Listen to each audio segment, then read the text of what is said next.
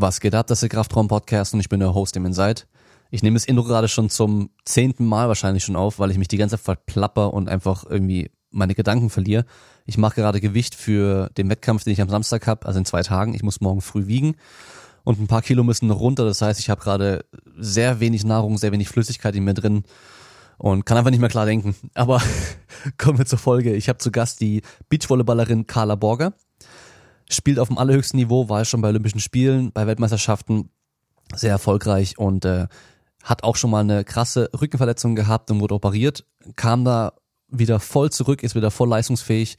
Und äh, wir sprechen aber auch darüber, was Beachvolleyball so besonders macht, weil man halt so ein enges Zusammenspiel hat oder Zusammenarbeit auch hat mit einer anderen Person nur, nicht wie eine andere Mannschaftssportart mit elf Teilnehmern oder elf Mannschaftsleuten. Äh, oh, ihr merkt schon, ich kann nicht mehr reden. Also elf Spieler in einer Mannschaft, sondern sie sind einfach nur zu zweit. Das heißt, man hat eigentlich immer nur eine Person, die mit einem spielt und die kann noch nicht ausgewechselt werden. Man kann selber nicht ausgewechselt werden. Das macht natürlich Beachvolleyball sehr interessant auch aus, äh, aus, der, aus diesem Aspekt. Und jetzt kommen wir noch dazu, wer zum ersten Mal hier zuhört und den Podcast unterstützen möchte, wer es cool fand, der kann einfach gerne teilen bei Instagram, Facebook, sonst irgendwo, dass er das Ding gerade anhört, macht einen Screenshot von eurer App und macht, äh, Post, macht eine Story dazu oder einen Post. Ähm, zeigt die Folge in einem Kumpel, Kumpeline von euch. Ihr könnt sehr gerne eine Bewertung abgeben bei iTunes oder sonst, wo ihr auch immer den Podcast anhört. Fünf Sterne Bewertung abgeben, was Nettes dazu schreiben. Und dann gibt's auch noch patreon.com slash Kraftraum. Da kann man ein Supporter werden und äh, jeden Monat den Podcast unterstützen. Ihr bekommt auch dann Zugang zu ein paar exklusiven Inhalten wo immer, es werden immer andere Sachen geben. Erstmal danke nochmal alle bisherigen Supporter, alle, die auch per PayPal hin und wieder mal spenden. Vielen Dank. Und dann haben wir noch eine andere Möglichkeit, wenn ihr eh euch eine Hose kaufen wollt, dann könnt ihr es bei Asparel machen. A-E-S-P-A-R-E-L.com. Steht auch in den Shownotes mit drin und mit dem äh, Code Kraftraum könnt ihr 10% sparen und ein kleiner Teil davon geht an mich. So, das war's.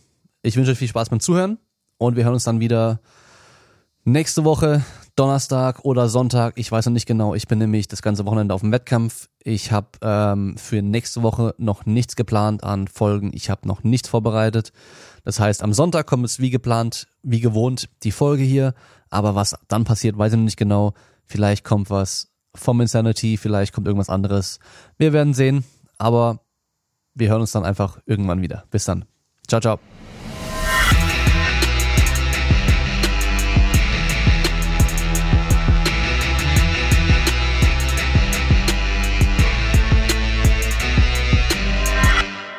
Aufnahme läuft.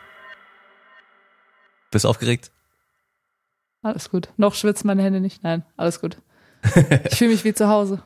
Ja, wir, wir, sind ja auch zu Hause bei dir in der Küche. Hört man den ähm, Kühlschrank? Nee, ich höre nichts. Ich höre sowieso nichts, weil ich glaube ich mein Ding anhab. Mein, äh Noise oh. Cancelling hast du an? Richtig geil. Nee, ist komisch, meine Stimme so zu hören. So ist besser. So ist besser? Okay. So, dann lass mal überlegen, wie wir jetzt loslegen. Ich Hallo. mach's ja, ich mach's ja wie immer, dass ich mich nicht vorbereitet habe. Und ich muss ja auch, ich muss ja auch gestehen, ich habe Beachvolleyball kaum Ahnung und ich habe auch gar nichts mitbekommen, was los war. Das habe ich mir schon fast gedacht. Die letzten Wochen, Monate. also, Aber wir kennen uns, ist doch schon mal schön. Ja, genau, wir kennen uns. Wir fangen nicht bei Null an. Ja, also, ähm, was ich weiß, du hast ich war ja damals dabei bei der ja. Verabschiedung von deiner ehemaligen Mitspielerin oder oh, Partnerin, wie ja. nennt man das? Äh, Partnerin, genau, oder Mitspieler, ja, Partnerin. Partnerin, ja, die Britta. Genau, das ist jetzt aber auch schon wieder, lass mich überlegen, drei Jahre her? Das war direkt äh, 2016 Olympia, das heißt dann Ende 2016. Ja, ja, also dann drei Jahre her. Ja. Genau, da haben wir dann auch ganz gut gefeiert. ja. Stimmt. Genau, und dann ähm, hast du jetzt aber äh, mit der Italienerin genau. danach gespielt gehabt und jetzt hast du aber seit dieser Saison, glaube ich, eine neue. Genau, mit einer, die, mit einer Deutschen, die in Italien gewohnt hat. Ähm, so, so rum, okay. Und ähm, genau, und spiele jetzt seit Anfang des Jahres mit Julia Sude zusammen, die auch hier in Stuttgart lebt. Und genau, wir bilden jetzt seit 2019 ein Team gemeinsam. Seit 2019. Anfang des Jahres, genau. Mit der Britta hast du ja recht lange zusammen gespielt, gell? Puh, ja, ich glaube, wir sind auf acht gekommen, acht, neun. Also es war schon, wir haben uns sehr früh schon kennengelernt und es war ähm, ja was was ganz ganz Spezielles, weil wir alles zusammen, wir sind zusammen groß geworden, so haben diesen Schritt ge gemacht in das ähm, professionelle Arbeiten, das professionelle Trainieren, haben unsere Trainer zusammen, wir hatten Erfolge, also so, du, du hast ganz, ganz viel zusammen erlebt und ich glaube auch auf der Party dann am Ende war das sehr traurig. äh, aber auch eine super schöne Zeit und eine super Erinnerung, in der wir heute noch äh, von erzählen und uns auch austauschen und da immer noch im Kontakt stehen.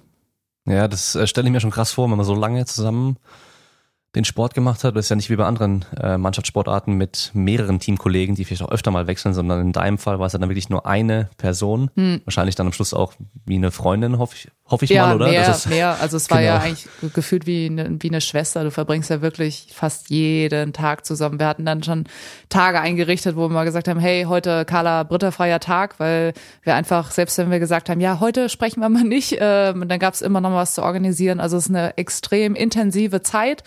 Äh, man geht sich auch auf, mal auf die Nerven. Ähm, und wir haben jetzt im Nachhinein immer gesagt, hey, wir haben über acht Jahre unseres Lebens einfach zu, so intensiv zusammen verbracht und wir verstehen uns immer noch. also war das, ist das ein gutes Zeichen und ähm, unglaublich schöne Erinnerung, wirklich.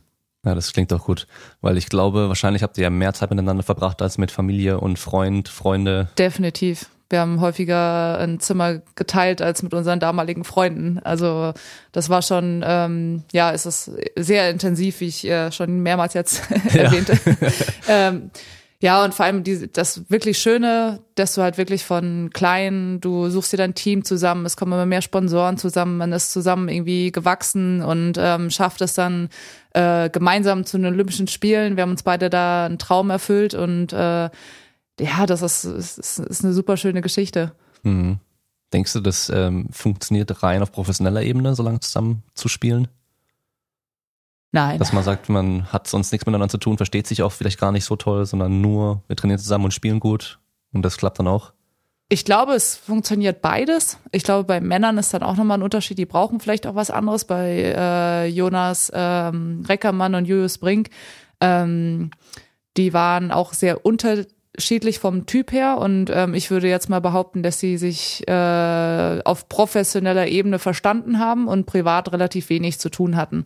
Und ähm, ich glaube, es funktioniert so auch. Äh, definitiv, mir ist es lieber, dass man sich nebenher auch noch ein bisschen versteht. Ja, macht natürlich mehr Spaß. Ja, genau, macht mehr Spaß. Ähm, und es ist halt einfach, du steckst da sehr viel Zeit und investierst Zeit. Äh, ja, und dann äh, möchte man auch daran Spaß haben. Und das würde für mich nicht, äh, also klingt nicht logisch, dass man äh, so viel Zeit da investiert und äh, dann im Endeffekt irgendwie auf die Jahre zurückblickt und sagt, hey, aber Spaß gemacht hat's eigentlich gar nicht. So, das ist äh, so ein Ziel, das wir immer dabei haben. Ja. Ja, und vor allem ihr seid ihr dann auch eigentlich das die meiste Zeit im Jahr eher weg zusammen und äh, verbringt die dann eigentlich auch zusammen, weil ihr halt in anderen Ländern seid und spielt und trainiert und so weiter, als dass ihr zu Hause seid, oder?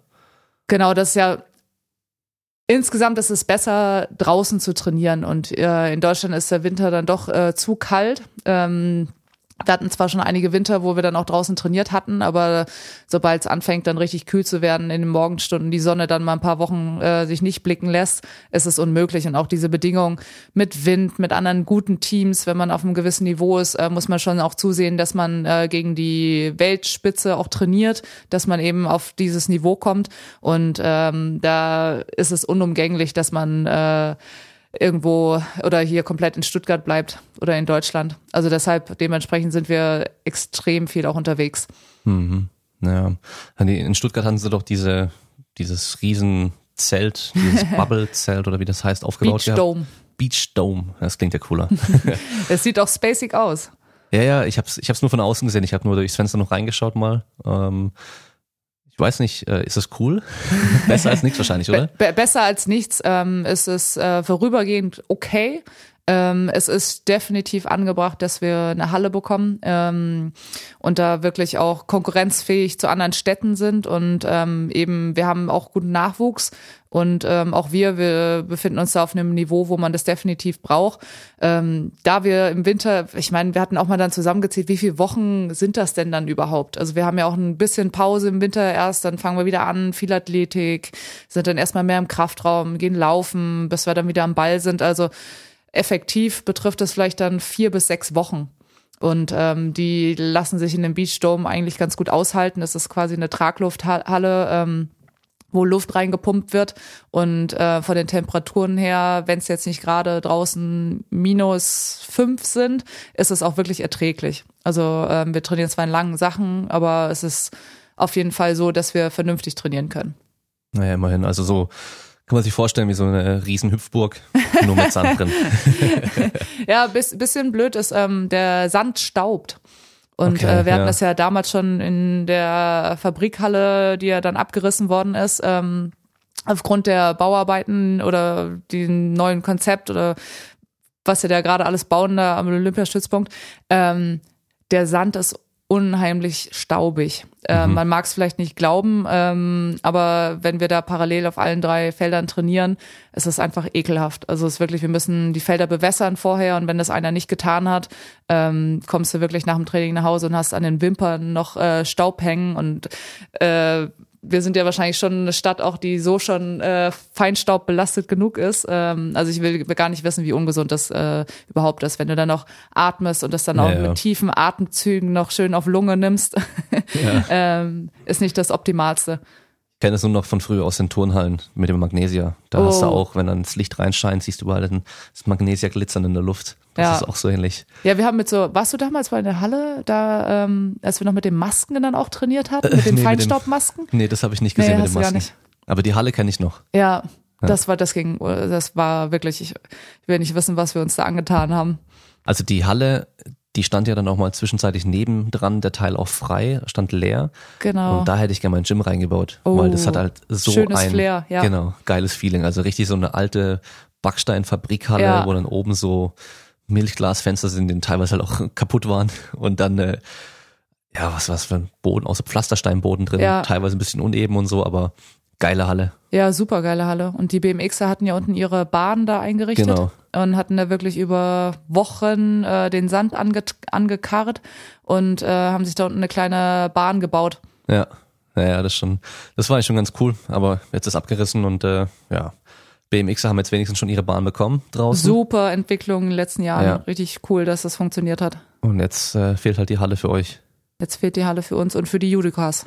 Ja, und ich glaube, Schwimmhalle kommt auch noch irgendwas. Das ist nochmal ein anderes Projekt, genau, die ja. sollte auch noch hin. Also in ein paar Jahren ist es echt ein abgefahrenes äh, oder eine abgefahrene Möglichkeit für Sportler, dort professionell Sport, ihren Sport auszuüben. Also wirklich, ich würde mir fast wünschen, jetzt erst in dem Alter zu sein und das eben mitzuerleben. Ähm, das ist echt Wahnsinn, was für eine Weiterentwicklung in den letzten zehn Jahren mit äh, super duper Kraftraum mit der Leistungsdiagnostik, mit der medizinischen Versorgung. Also das ist schon ähm, richtig, richtig gut. Ja, allein schon auch der Nachwuchs im äh, Volleyball und Beachvolleyball. Ich meine, ähm, als ich beim OSP angefangen hatte, dann hatte ich ja auch das Athletiktraining äh, mit den Mädels gemacht gehabt, mit den U16 und U14 danach sogar auch noch. Da sind ja einige von denen sind ja jetzt dann auch äh, Beacherin geworden. Ja. Äh, sieht, sieht man jetzt dann noch. Und die haben dann halt echt schon, seit sie klein sind, im Endeffekt zweimal die Woche Athletiktraining schon gemacht und wirklich grundlegend aufgebaut, also so wie man es auch machen sollte, wirklich Erste Technik. Grass. Ja, einmal tief Knie beugen, ja. aber halt Technik beibringen, dass sie auch sauber trainieren und dann halt auch langfristig und langsame Progression mit der Steigerung und so. Und das, das, das ist auch wichtig und ich ähm, sehe es auch, ähm, das ist einfach extrem wichtig in den jüngeren Jahren, jetzt mit den Gewichten vielleicht nicht zu übertreiben, aber diese saubere Technik zu beherrschen, weil du dann einfach später, du, du, das ist ja dann wie Fahrradfahren, so du kannst es dann und musst immer wieder mal verbessert werden, aber so dieser Grundgedanke und wenn du jetzt anschaust, dass ältere, also ich sag mal so ähm, 18 oder an die 20, äh, die diese Technik nicht haben, die haben natürlich erstmal einen kleinen Nachteil, ähm, weil sie auch von den Gewichten gar nicht draufgehen können. Und ja. deshalb finde ich es eben gut, dass man in den jungen Jahren zumindest mit der Technik schon mal anfängt und diese Grundstabilität hat, um überhaupt diese freie Sachen alle zu machen. Ja. Wann hast du angefangen mit dem Krafttraining? Äh, ich äh, komme aus dem Schwimmen ursprünglich. Ähm, ich war eine ganz gute Schwimmerin ähm, und da weiß gar nicht Grundschule schon und ich war dann äh, so gut, dass ich immer auch bei den Älteren mitschwimmen konnte und die haben dann auch angefangen, einmal die Woche, zweimal die Woche Krafttraining zu machen und das war dann so, ich weiß noch, meine meine Mutter hatte dann auch ja, macht man das dann? Musste sich dann erstmal informieren. Ich weiß gar nicht, wie alt bist du? Zwölf? Nee, jünger noch, ne, unter zehn. Grundschule bist du ja. Ja, so. ich wollte gerade, ähm, ja, macht man das denn? Und ist das nicht ein bisschen früh? Und ähm, ich wusste jetzt auch nicht, ob die äh, Trainer da irgendwie eine Ausbildung haben oder wir waren da ziemlich vorsichtig. Und das war aber sowieso in so einem Umschwung, wo ich Schwimmen irgendwann langweilig fand, weil ich auch ganz gerne Leute um mich rum habe, mich unterhalte und einfach, äh, das ist beim Schwimmen halt recht schwer gewesen und ich habe immer gefroren und es war dann einfach, war einfach nichts. Es war, ich wollte irgendwie was anderes machen und dann ähm, kam das für mich dann nicht mehr in Frage und wir haben, äh, ja, beim, ich habe beim Hallenvolleyball angefangen eben während der Schulzeit äh, von Regionalliga bis zweite, erste Liga, äh, ich glaube insgesamt dann fünf, sechs Jahre in der ersten Liga auch gespielt, also während meiner Schulzeit. Und du hast nicht so viel Zeit. Also Krafttraining stand schon auf dem Programm. Äh, wir waren im Sommer meistens unterwegs mit der Jugend, Junioren, äh, Nationalmannschaft und du hast diese Zeit in der Halle nicht, um auch eine ordentliche Vorbereitung zu machen. Das sehe ich ja hier auch an den Erstligisten beim ähm, bei der Allianz. Du, das ist das ist schade. Du, du hast, du kommst aus einer Erstligasaison, also aus einer kompletten Volleyball-Saison, hast ein paar Wochen frei. Die meisten sind dann direkt schon mit der Nationalmannschaft wieder am Trainieren für irgendwas und kommst dann quasi nach der Nationalmannschaft direkt in den Club zurück und fängst wieder an zu spielen. Und ähm, ja, dadurch äh, war mir das nie bewusst, dass Krafttraining so ein enormen Ausmaß auf deine Leistung haben kann, weil ich nie wirklich die Zeit dazu hatte. Mhm. Ja. Wie alt jetzt? 30. 30. Die 3 steht schon davor. ja, aber dann ähm, hast du ja mittlerweile jetzt auch schon ein paar Jahre Training auf dem Buckel, auch Athletiktraining, richtiges Training. Ja. Mit dir sogar auch. Mit mir auch ein Mal, ja. Ja, du warst auch dein, dabei. Als dein Trainer dann. In der harten Phase warst du dabei, ja, wo genau. es mir nicht so gut ging. Als dein Trainer dann mal, ich glaube Urlaub hatte oder ich weiß nicht mehr, nicht konnte, habe ich dann ein paar Einheiten mit übernommen. Ja, da hast du ja dann deinen Rücken bisschen, bisschen verletzt gehabt, kann man bisschen ist sagen. gut, ja. Ja, ähm, hast du davor schon mal Verletzungen gehabt? Ähm, So wirklich, außer jetzt wahrscheinlich mal umgeknickt oder so im Sand, das kann ich mir gut vorstellen, das ist eh schnell mal passiert. Eigentlich weniger. Also so, ja, ich bin mal weggeknickt, weil ich auf dem Fuß äh, unterm Netz gelandet bin, aber es Mhm. passiert dafür, dass wir ähm, auf so einem unebenen Grund spielen, relativ wenig. Äh, Vielleicht man sogar, weil der Sand ja sich dann wieder ein bisschen verdrängen lässt. Könnte ganz gut sein, sogar im Könnte- Nachhinein. könnte gut sein, aber du landest halt auch oft in Löchern. Also es gibt Ah, auch, okay. also deshalb, wenn wir ähm, es gibt sehr viele verschiedene Arten von Sand, ähm, auch unabhängig natürlich, ob es geregnet hat oder nicht, ist er sehr feste und ähm, es gibt tatsächlich äh, Spielorte, ähm, wo es gefährlicher ist zu spielen, äh, wo wir dann auch zusehen im Training oder auch im Spiel, dass wir nochmal durch den Sand laufen und nochmal die Löcher zumachen, einfach um die äh, Gefahr äh, des Umknickens zu vermeiden. Und ähm, ja, Überlastung würde ich eher sagen. Also Knie passiert mal bei vielen, aber so man hat oft mal Schulter, die dann ähm, durch die Bedingungen, weil man den Ball durch Wind, wie auch immer, dann auch nicht immer optimal am optimalen ähm, Abschlagpunkt trifft. Ähm, ja, gerät man da eher so in Überlastung rein. Und ähm, Rücken ist bei mir so ein bisschen entstanden. Also ich hatte einen Bandscheibenvorfall. Ähm, ich hatte schon Prolaps vorher. Ähm, also die Bandscheibe hatte sich schon ein Stück äh, sowieso schon mal rausgeschoben, wo ich Probleme hatte, habe dann auch pausiert, habe dann wieder angefangen, dachte eigentlich so, es passt alles soweit. Und ähm, es, es war dann äh, in der Olympia-Quali für 2016, also 2015, ein Jahr, ähm, also zwei Jahre vor den Olympischen Spielen, ähm, ist mir ja hatte ich schon immer mal wieder Probleme mit dem Rücken. Und als wir uns dann kennengelernt haben, dann vor den Olympischen Spielen, ähm, hat es mir halt komplett den Rücken zerfetzt. also im Spiel, es war ähm, wie war das? Äh, ja, ich habe ich kannte das noch nicht. Also ich wusste, ich, ich dachte, es wäre halt normal. Man ist so ein bisschen fest im Rücken, ein bisschen unbeweglicher und kannte diese Zeichen nicht. Und ähm, ich war zwar auch in physiotherapeutischer Behandlung. Ähm, es war sehr viel Stress. Es passte irgendwie so in dieses ganze Bild gerade. Stress, Olympia, Stress irgendwie. Es war, ja, im Nachhinein würde ich es natürlich anders machen und würde früher auf die Zeichen hören, aber ähm, zu dem Zeitpunkt war ich äh, noch nicht so äh, nicht so weit oder wusste nicht, was auf mich zukommt und es war dann tatsächlich im Spiel beim Warm-up, wo ich wirklich ich wollte einmal richtig springen. Wir haben gegen Deutsche auch gespielt. Ähm, natürlich dann auch Konkurrenz. Es geht um Olympia, es geht um was. Und dann ist es mir einfach völlig in den Rücken gefahren. Und meine Physiotherapeutin hat mich dann gecheckt und meinte, ja, eigentlich, also du könntest das nicht machen, wenn du jetzt einen Bandscheibenvorfall hättest. Aber ich konnte anscheinend mich noch richtig gut bewegen. Wir haben sogar das Spiel noch gewonnen. Ich konnte mich nur nicht hinsetzen. Mhm. Ähm, daran hätte man ja schon wahrscheinlich sehen müssen, dass was nicht stimmt. Und ähm, ja, im Endeffekt haben wir das Spiel gewonnen. Und das war sogar auch ein sehr gutes Spiel von mir. Und dann war es aber von Woche zu Woche wurde es schlechter und ähm, habe mich dann untersuchen lassen. Und der Arzt meinte auch so, auf keinen Fall kannst du irgendwie weiterspielen. Wir haben es dann noch mit, er meinte sogar direkt OP und haben es dann nochmal mit drei Spritzen versucht. Äh, war dann immer kurzzeitig äh, in den Folgetagen, ach ja, ach, ich merke ja nichts, da ist auch Schmerzmittel drin, Carla. Ah, hm, Mist. und irgendwann war dann klar, es ist komplett ins Bein ausgestrahlt bezahlt und konnte mir gar nicht mehr laufen, konnte nicht sitzen und dann war das wie so eine Erlösung, diese OP. Mhm. Und äh, da wir uns mitten in der Olympia-Quali befunden haben, ja, war das auf jeden Fall erstmal ein Dämpfer. Mhm. Viel Reha, in der Zeit warst du ja dann auch da, hast es ja auch gesehen, hatte Muskulatur gleich null. Ja. Ähm, hast natürlich das große Ziel vor Augen, was dann aber so ein bisschen ja auch weggeschwommen ist. Und äh, ja, und haben alles dafür getan, es dann am Ende dann doch zu schaffen. Mhm. Ja, das ist so die, die Comeback-Story schlechthin. Mhm. So kurz davor nochmal verletzen und dann aber doch noch alles tun und äh, alles auf den Zeitpunkt hinarbeiten und hinbekommen, dass es dann klappt. Wie, wie war denn, wie war die Zeit nach der OP? So Kannst du mal so, eine, so einen Zeitrahmen geben, was du direkt nach, nach der OP gemacht hast, was du konntest, was, was für Probleme hattest und dann auch, wann du mit dem Training wieder eingefangen hast und wie lang dieser Prozess an sich dann war?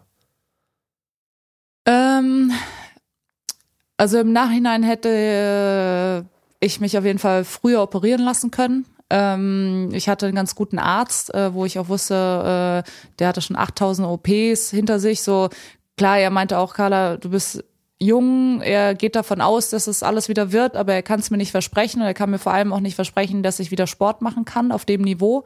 Und ähm, er hatte mich gewarnt, dass ich erstmal davon ausgehen soll, dass es sehr schwer wird. Und ähm, er hat aber viel Erfahrung und er wird alles dafür tun, aber er kann es mir wirklich nicht versprechen. Das war so das erste Mal so ein Dämpfer, oh wow, du hast dein ganzes Leben lang Sport gemacht und wenn jetzt auf einmal da irgendwas passiert oder äh, dann muss ich echt gucken, was ich mache und ähm, dann gerade eben, weil wir auch nur zu zweit sind und Britta damals, äh, meine ehemalige Partnerin, ähm, naja, die stand ja dann auch so erstmal äh, neben sich und ähm, der hat sich sehr viel gekümmert und ähm, ich glaube, dass es ihr in der Zeit auch nicht gut ging. Ähm, abgesehen davon, dass wir eigentlich ein Ziel hatten, uns für die Olympischen Spiele zu qualifizieren, ähm, ging es ihr nicht gut, weil sie wusste, dass es mir nicht gut geht und ähm, das allererste nach der OP, also ich war wirklich so, ich konnte wirklich nicht sitzen, nicht schlafen, nicht liegen, also es war Katastrophe und ähm, dann bist du einfach nach einer Woche einfach geredet und es war dann so, ich, nee, OP, es geht nicht anders. Und der Arzt hat das ja sowieso von Anfang an gesagt. Und dann war das einfach eine Erlösung. Ich bin aufgewacht aus der Narkose und als ich dann mich ich sollte ja ganz vorsichtig sich hinsetzen und überhaupt da muss man ja wirklich, man läuft ja da wie so ein äh, Roboter und ähm, ich konnte aber direkt nach der OP schon wieder in die Knie gehen. Das konnte ich ja die Wochen vorher gar nicht. Ich so wow. ähm, von da aus war ich dann echt happy, diese OP zu haben und ähm, es ging du weißt gar nicht, glaube ich, vier bis sechs Wochen, ähm, auch aufgrund der Narbe, sollst du erstmal komplett ruhen. Das heißt, ich durfte wirklich gar nichts machen. Also ich durfte eigentlich nur liegen und den Rücken gerade halten. Ähm, und das habe ich natürlich auch so gut es geht gemacht, weil ich wusste, je besser ich jetzt arbeite und je besser ich mich daran halte, desto früher kann ich, habe ich vielleicht noch eine Chance äh, für Olympia. Und ich weiß noch, ich habe die vier, sechs Wochen bei meinem Vater zu Hause verbracht. Äh, ich konnte ja weder kochen, noch äh, durfte ich mich an Herd stellen, mich auch nur leicht nach vorne beugen. Und somit war das so ein bisschen ja, eine sehr schöne Zeit mit meinem Vater zu Hause, die man ja so in dem, in dem Alter ja auch nicht mehr hat. Ähm, der hat sich da gekümmert. Äh, meine ganze Familie hat, hat mich gefahren, mir Essen gebracht und mir da wirklich geholfen, was auch ja nicht selbstverständlich ist. Es war einfach sehr viel Zeit, die sie für mich aufgebracht haben. Und ähm, ja, im Endeffekt war es eine sehr schöne Zeit und für mich auch eine Zeit, mich gedanklich vielleicht auch von zu verabschieden, Sport zu machen. Also irgendwie steckt das trotzdem drin und die Hoffnung war natürlich groß und wahrscheinlich wäre ich auch super enttäuscht gewesen, wenn es nicht funktioniert hätte. Aber ähm, ja, einfach so zu wissen und das auch wertzuschätzen, was ich da machen kann. Also diese, ich kann das machen oder kann mein Beruf ist es, äh, mein Hobby auszuführen und ich habe da so einen Spaß dabei, äh, ja, dass man das viel mehr wertschätzt am Ende. Und ähm, dann bin ich ja wieder nach Stuttgart gekommen, äh, mir eine Wohnung gesucht und ähm, am USP dann wirklich Montag bis Samstag jeden Tag gearbeitet. Und ich hatte nur sonntags frei und wir haben wirklich äh, weiß gar nicht wie viele Stunden, ihr habt ein Reha-Programm geschrieben, habt der, äh, weiß nicht, weil phasenweise warst du ja dann dabei, hast das auch übernommen und äh, das war eine ganz wichtige Phase, weil ich irgendwie trotzdem für das, was ich eigentlich hatte, glaube ich, war ich sehr positiv. Ähm, mir hat das total Spaß gemacht. Äh, ich hatte auch meine Dämpfer, aber im Endeffekt sind wir wirklich von Woche zu Woche äh, da weitergekommen und was halt ja, was super war, dass ich halt auch diese medizinische Betreuung hatte. Das heißt, ich habe jeden Tag äh, war ein Physio da, hat da drauf geguckt. Ich hatte wirklich einen Trainer für mich komplett alleine. Das heißt, es war ja einfach eine 24-Stunden-Betreuung und das ist natürlich Wahnsinn, wie viel Zeit du da investieren kannst, um wieder fit zu werden. Und ja, habe halt einfach gearbeitet. Da hast dich dann Tag. schon wieder wie ein Sportler gefühlt auch, oder? Ja, ja. Weil dann bist du ja jeden Tag wieder im Kraftraum und machst halt auch Bewegung und Training irgendwo und. Und bist in deinem Umfeld. Ja. So, dass du bist in deinem Umfeld, siehst die Leute, die du kennst und ähm, das war zwar teilweise auch komisch, dass du, du fühlst dich ja nicht wie, als würdest du da also trainieren, weil die, wenn wir im Kraftraum schauen, mit wie viel machen die da Kniebeuge oder ähm, Tobias Dahm, der, weiß ich, ähm, hier Beinpresse mit, weiß nicht, 300 plus noch vier Leute sitzen drauf. Ähm, so, und dann kommst du da mit deinem Pipi-Gewicht und bist froh, wenn du mal so ein, über so eine Mini-Hürde über 10 Zentimeter einbeinig überhaupt springen kannst. Und das war aber die, die Leute, die in der Zeit dann auch in dem Kraftraum, Kraftraum waren, eben Kim Bui hatte ein Knie-OP gehabt und wir haben uns da wirklich jeden Tag motiviert und äh, uns gut zugesprochen und äh, das war echt im Nachhinein eine richtig coole Zeit. Und ähm, man hat gemerkt von Montag zu Montag, wirklich von Woche zu Woche, dass ich mich gesteigert habe, dass es besser wird. Ich werde beweglicher. Auf einmal hat, hat man wieder einen Rückenstrecker gesehen, wie wir das gefeiert hatten. Äh, hey, wow, mach dein T-Shirt, das ist ein Rückenstrecker. Ich so, wow, wirklich. Und allein, dass man sich freut, dass man den Rückenstrecker wieder sieht. äh, ja, und dann ist natürlich schön, wenn du dann die ersten Sprünge wieder machen kannst, ganz leicht. Und dann gibt's natürlich auch wieder Rückschläge, äh, machst die ersten Sprünge, dann musst du dich erstmal wieder so eingrooven, okay, ist das jetzt normal? Ist da wieder was? Oder gehört das dazu? Und so brauchst du einfach dann äh, schon nochmal halbes Jahr, auch ein Jahr später, wo da dein Körper dir Zeichen gibt und du es noch nicht einordnen kannst. Und ja, im Endeffekt wussten wir, okay, wir starten die Saison mit, ich kann auf dem Feld stehen und ich gehe nicht kaputt aber halt noch lange nicht. Ich bin, habe jetzt mein maximales Krafttraining absolviert, dass ich Top-Leistung abrufen kann. So und zwar, hey, cool, Carla kann auf dem Feld stehen, äh, wir können überhaupt spielen. Das war, da haben wir uns so drüber gefreut, dass wir tatsächlich dann die wenigen Turniere, die da noch waren für für die Olympischen Spiele oder vor den Olympischen Spielen, super gut gespielt haben, da wirklich äh, Spaß dabei hatten und äh, ja, und im Endeffekt haben wir uns dann qualifiziert. Mhm. Was hatten die Britta in der ganzen Zeit gemacht? Hat die alleine weiter trainiert oder hat die dann Beachvolleyball mit anderen Leuten gespielt? Die hat die restliche Saison mit äh, einer anderen Partnerin gespielt, mit einer jüngeren, einfach um auch in Turnieren zu bleiben und einfach fit zu bleiben. Hat ähm, sich ihrer Uni äh, im Winter gewidmet und ähm, hat im, wobei das auch reduziert, äh, reduzierter, äh, die hat, die wusste, wenn Carla zurückschafft, dann ist sie fit. Dann wird sie ähm, zumindest so fit sein, dass wir spielen können. Und ähm, die hat geackert. Also Britta hat echt, das war eine Maschine. Also mhm. die hat äh, Trainingspläne teilweise bekommen, wo dann auch die Athletiktrainer die ist nicht müde? Sag mal, sollen wir noch mehr aufladen? Also die war echt, die hat ähm, richtig rangeklotzt diesen Winter. Und wir hatten eigentlich auch einen ganz coolen Trainer, der auch wirklich uns gesagt hat, wir schaffen das. Der hatte uns komplett das Vertrauen zugesprochen, wir schaffen das. Ihr müsst alles dafür tun. Ihr müsst am Ende wirklich euch hinstellen. Wir, ich tue alles, ihr tut alles. Und ähm, wenn ihr alles reinsteckt, könnt ihr euch es am Ende einfach nicht vorwerfen, wenn ihr es nicht schafft. So, und dann können wir glücklich trotzdem schlafen gehen. Wir wissen, wir haben alles dafür getan.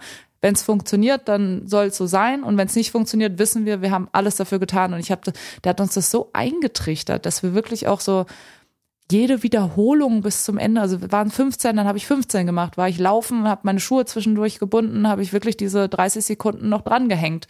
Also so eigentlich völlig krank, aber irgendwie, das war so, ich würde es mir vorwerfen, wenn ich in der Reha eine Wiederholung weniger mache und das nicht zur Olympia schaffe. Dann würde ich es mir vorwerfen. Und so ähm, intensiv haben wir auch gearbeitet und äh, ja, Britta hat durchgezogen. Britta war echt an der Seite und die wusste, äh, man muss dazu sagen, ähm, ich bin, was das Spielerische angeht, ähm, kann ich Pause machen und direkt wieder anfangen. Klar, ich brauche auch ein paar Wiederholungen, aber ähm, ich bin nicht so Britta brauchte da mehr Wiederholung, Ballwiederholung. Ähm, bei mir war das so, ich fange an und es geht direkt los. So, also wusste sie, wenn Kader körperlich auf dem Feld steht, läuft das wieder. Und aufgrund dessen, dass wir so lange zusammengespielt haben, wussten, wir kennen ja unsere Pässe, wir wissen ja, wie wir auf dem Feld zusammen sind. Und dann wussten wir, okay, Carla muss noch auf dem Feld stehen, dann läuft der Hase. Hm, na geil.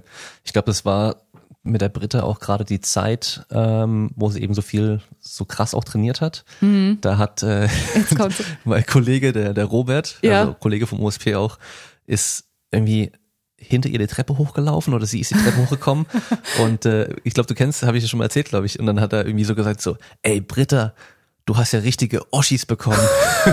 und hat halt. Das, hat da halt, freut man sich als Frau. ja, genau, eben. Sie war dann auch erst so ein bisschen so was, weil er, er hat ihre Beine gemeint, dass er so richtige Oberschenkel ja. bekommen hat. Und er hat es halt positiv gemeint, so, so richtige muskulöse ja, ja. Oberschenkel jetzt bekommen. Aber hat es halt irgendwie so formuliert, dass es halt auch echt falsch verstanden werden kann von dem Mädel. Ja, wir haben, ja, stimmt, die hat echt viel gemacht. Nee, wir waren, äh, Olympia waren wir fit. Ja. Also waren wir echt fit. War halt schade, weil wir haben uns halt recht spät für die Olympischen Spiele qualifiziert. Also so hattest du dann wirklich, wir hatten beim letzten Turnier, wussten wir erst, ob wir dabei sind oder nicht. Und somit hast du halt einen kleinen Nachteil anderen Teams gegenüber, dass du keine richtige Vorbereitung hast, weil ich weiß, wir waren drei Wochen, vier Wochen vorher. Ja, ist auch eine Vorbereitung. Einerseits, du fällst ein bisschen ab vom, vom, vom Kopf auch, weil du weißt, hey cool, jetzt äh, du hast es erstmal geschafft. Klar, du willst da gute Leistung abrufen, aber automatisch fällt man erstmal ein Stückchen runter, auch wenn man es nicht will. Wir haben auch gesagt, nein, wir wollen da richtig gut spielen, aber es ist ähm, ja, es ist, du musst dich ordentlich vorbereiten und das ist halt das, was uns dann in Rio selber, ähm, wo wir dann auch nicht mehr so locker waren und das war einfach eine anstrengende Saison schon dahin zu kommen, also in, äh, extrem anstrengend und ähm, dort sind wir Neunter geworden. Ähm, wenn ich jetzt zurückblicke, sage ich, hey, cool, Top Ten, also so neunter Platz, Olympische Spiele, äh, cool. Ähm, direkt danach habe ich gesagt, oh Mann, du hast wirklich, ah, es, es juckt unter den Fingernägeln, weil du halt ähm, alle Turniere sehr gut gespielt hast und dann bei dem Turnier äh, okay gespielt hast, aber ein okay langt halt einfach in der Weltspitze nicht und das ist halt irgendwie so ein bisschen schade gewesen. Aber trotzdem cool, hey, wir haben mit Rückenverletzung und äh, ganz viel Problemen ähm, es geschafft, zu den Olympischen Spielen zu kommen. Ja, also ich meine, es hätte ja auch anders laufen können, dass du es gar nicht geschafft hast, dass du gar nicht mehr hättest spielen können. Das heißt, ja positiv gesehen natürlich. Das habe ich schon wieder vergessen, stimmt. Ja, ihr habt es ja hingeschafft. Also du, ja. du kannst wieder voll spielen, ihr habt es hingeschafft und äh, Top 10 der Welt. Der also das ist, äh, kannst du eigentlich nicht schlecht reden, eigentlich. Ja, vom Niveau her muss man dazu ja. sagen, ähm, Weltmeisterschaften beispielsweise sind besser besetzt. Mhm. Also da würde ich eher sagen, ähm, hey wow, du bist, äh, wir sind ja 2013 Vize-Weltmeister geworden. Das war für mich von der Aussagekraft her irgendwie stärker weil bei den Olympischen Spielen ähm, starten erst nicht so viele Teams, dann es gibt ja die Regelung, dass nur zwei Teams pro Nation starten dürfen und äh, somit so Beachvolleyball macht Brasilien, USA und auch Deutschland, ähm, Kanada inzwischen auch so. Es dürfen halt dann nur zwei Teams starten und somit ist das Gesamtniveau schon niedriger. Mhm. Aber nichtsdestotrotz ist es einfach Olympia. ja, okay. Aber dann 2013 Vize-Weltmeister auch mit Britta. Das war mit gewesen? Britta. Ja, okay. Ja, krass. Hast du jetzt mit dem Rücken noch Probleme überhaupt irgendwas? Immer mal wieder, aber nichts äh, Großes. Also jetzt dieses Jahr war gar nichts. Ähm, also ich habe halt damals was, also nach der OP ähm, immer das Bedürfnis, ganz gerade zu sitzen. Also ich konnte es ja. auch gar nicht. Ich konnte im, im Langsitz beispielsweise, das ging gar nicht. Da dachte ich, wie sitzt, also wie soll das denn funktionieren? Dann weißt du auch nicht, wird das mal besser oder äh, bleibt das jetzt für immer so? Also ich hatte wirklich, ähm, ich musste, wenn ich jetzt auch am irgendwo mich hinsetze, so ich merke, dass es sehr unangenehme Stühle gibt. So, ich brauche entweder halt ein Kissen hinten, dass ich halt gerade sitzen kann, oder ich merke, wenn Stühle einfach nicht ähm, keine ordentlichen Rückenstühle sind. So, auch im Auto ja. würde ich wahrscheinlich eher gerade sitzen, weil es für mich angenehmer ist. Und ähm, ich versuche halt äh, sehr viel noch parallel zur Physiotherapie zu gehen, versuche, dass ich locker bleibe hinten im Rücken und steuere da auch nach, würde auch im Training, wenn ich jetzt wirklich merke, wir haben viel gemacht oder viel sind viel gesprungen, dann, dann merke ich das schon im Rücken und dann achte ich auch drauf, dass ich dann ähm, einfach cleverer agiere und nicht dann sage, mhm. hey, jetzt hau ich noch mal, komm, mach noch mal mehr Sprünge, mehr Gewicht, sondern wird dann einfach Kilos auch runternehmen und no einfach. No pain, no gain. ja, sagen wir, du bist vernünftiger und du nimmst ja. auch einfach deinen Körper einfach nochmal stärker wahr. Ja, also ich meine, du hast jetzt eh schon gesagt, dass du vom Volleyballspielen her brauchst du nicht viel Übung, um wieder loszulegen. Ja. Und ich meine auch selbst mit der Athletik, wenn du so viele Jahre schon trainierst, habe ich bei mir persönlich einfach das Gefühl, so ich muss, auch wenn ich mal eine Pause gemacht habe, nicht mehr viel machen, um wieder auf dem gleichen Stand zu sein wie vorher. So, das geht recht schnell. Ja, das heißt, du kannst halt auch ziemlich schnell mal wieder auf einen guten Stand kommen, ohne auch vielleicht extrem viel oder hart trainieren zu müssen. Teilweise. Ich, also einen Vorteil habe ich ähm, von Natur aus, dass ich sehr schnellkräftig bin, ähm, was natürlich äh, gut und schlecht ist. Also für unseren Sport definitiv äh, sehr gut, dass ich äh, meine gesamte Kraft äh, in Schnellkraft umwandeln kann oder einen sehr großen Anteil daran ähm, umwandeln kann und äh, mir das natürlich immer im Spiel zugutekommt. Ähm, es fehlt dann immer so ein bisschen, muss ich schauen, dass mir, dass ich an der Substanz dran bleibe, dass ich das halt über einen gewissen Zeitraum Regeneration und einfach dann halten kann. So und ähm, von da aus ja, kannst du ja schon, wenn du jetzt nicht äh, trainiert hast oder so, so die, diese Schnellkräftigkeit äh, bleibt ja. Mhm. Und ähm, ja, da kann ich mir wahrscheinlich bei meinen Eltern bedanken. Ja. danke Mama, danke äh, Papa. ähm, das ist schon mal natürlich schon mal ganz gut als Beachvolleyballer, das zu haben. Mhm. Ja, du, lass mich überlegen. Ich überlege gerade, du stehst auf dem Feld hinten, oder? Ich bin die Abwehrspielerin, genau. Genau, ja. Und die Britta stand vorne nämlich immer. Ja, das heißt, du gehst dann schnell an die Bälle noch ran. Genau. Spielst dann nach vorne, sie legt so hoch und dann kommt von dir aber auch der Angriff. So, so in der Theorie. Kann man, genau, in der, genau. Also ich bin die Abwehrspielerin. Das heißt, ähm, ich habe halt nochmal auch äh, ja einfach eine andere Funktion. Äh, so, ich stehe hinten in der Abwehr, renne nach einem Ball. Das heißt, ich schmeiß mich irgendwo hin in eine Richtung, stehe auf, äh, nehme wieder Anlauf und greife dann an im Normalfall oder im mhm. äh, Best Case. Und ähm, beispielsweise meine Partnerin, die Blockspielerin, ähm, hat das zwar auch mit drin, aber da sie ja am Netz startet, ist sie eigentlich, also die meiste Zeit springt sie erstmal, äh, das heißt auch ohne Armschwung. Äh, das heißt, sie macht Sidesteps am Netz und geht dann hoch, je nachdem, was wir halt verabredet haben. Äh, so hat sie auch andere Sprünge beispielsweise drin als ich. Also ich bin jemand, ähm, oder als Abwehrspieler hast du viele Sprünge mit Armeinsatz, weil du ja sowieso von hinten kommst und ähm, je nachdem, wo dir dann der Pass gestellt wird, du dann nochmal die Chance hast, mit deinen Armen Schwung zu geben. Und das ist halt eigentlich ganz interessant, dass es ja, wir sind ein Team, aber jeder individuell hat ja auch nochmal seine Funktion. Und ähm, so ist auch gedanklich, dass man auch eben anders trainiert. Hm. Ja, okay. Vom Krafttraining her macht ihr da aktuell immer noch Sachen für den Rücken auch speziell? Oder Sachen aus der Reha, die ihr einfach weiter gemacht habt, weil ihr gemerkt habt, die tun dir gut? Ähm, definitiv. Ähm, wir haben jetzt erst gerade einen Krafttest gemacht nach der Saison und festgestellt, dass mein Rücken wieder ein bisschen abgebaut hat, was auch ein Stück normal ist, äh, weil wir in der Saison ähm, anfangs sehr stark reingehen und dann einfach auch an Substanz verlieren äh, durch die vielen Turniere. Das ist eigentlich normal, aber wir haben gemerkt, so, okay, Alarmglocken.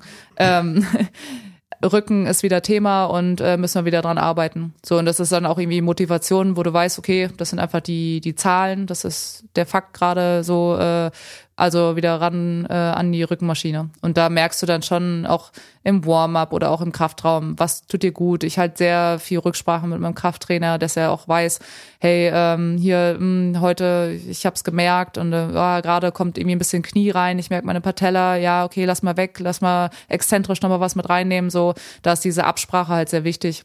Mhm. Ja. Hat dann schon konstantes Feedback auch im Endeffekt.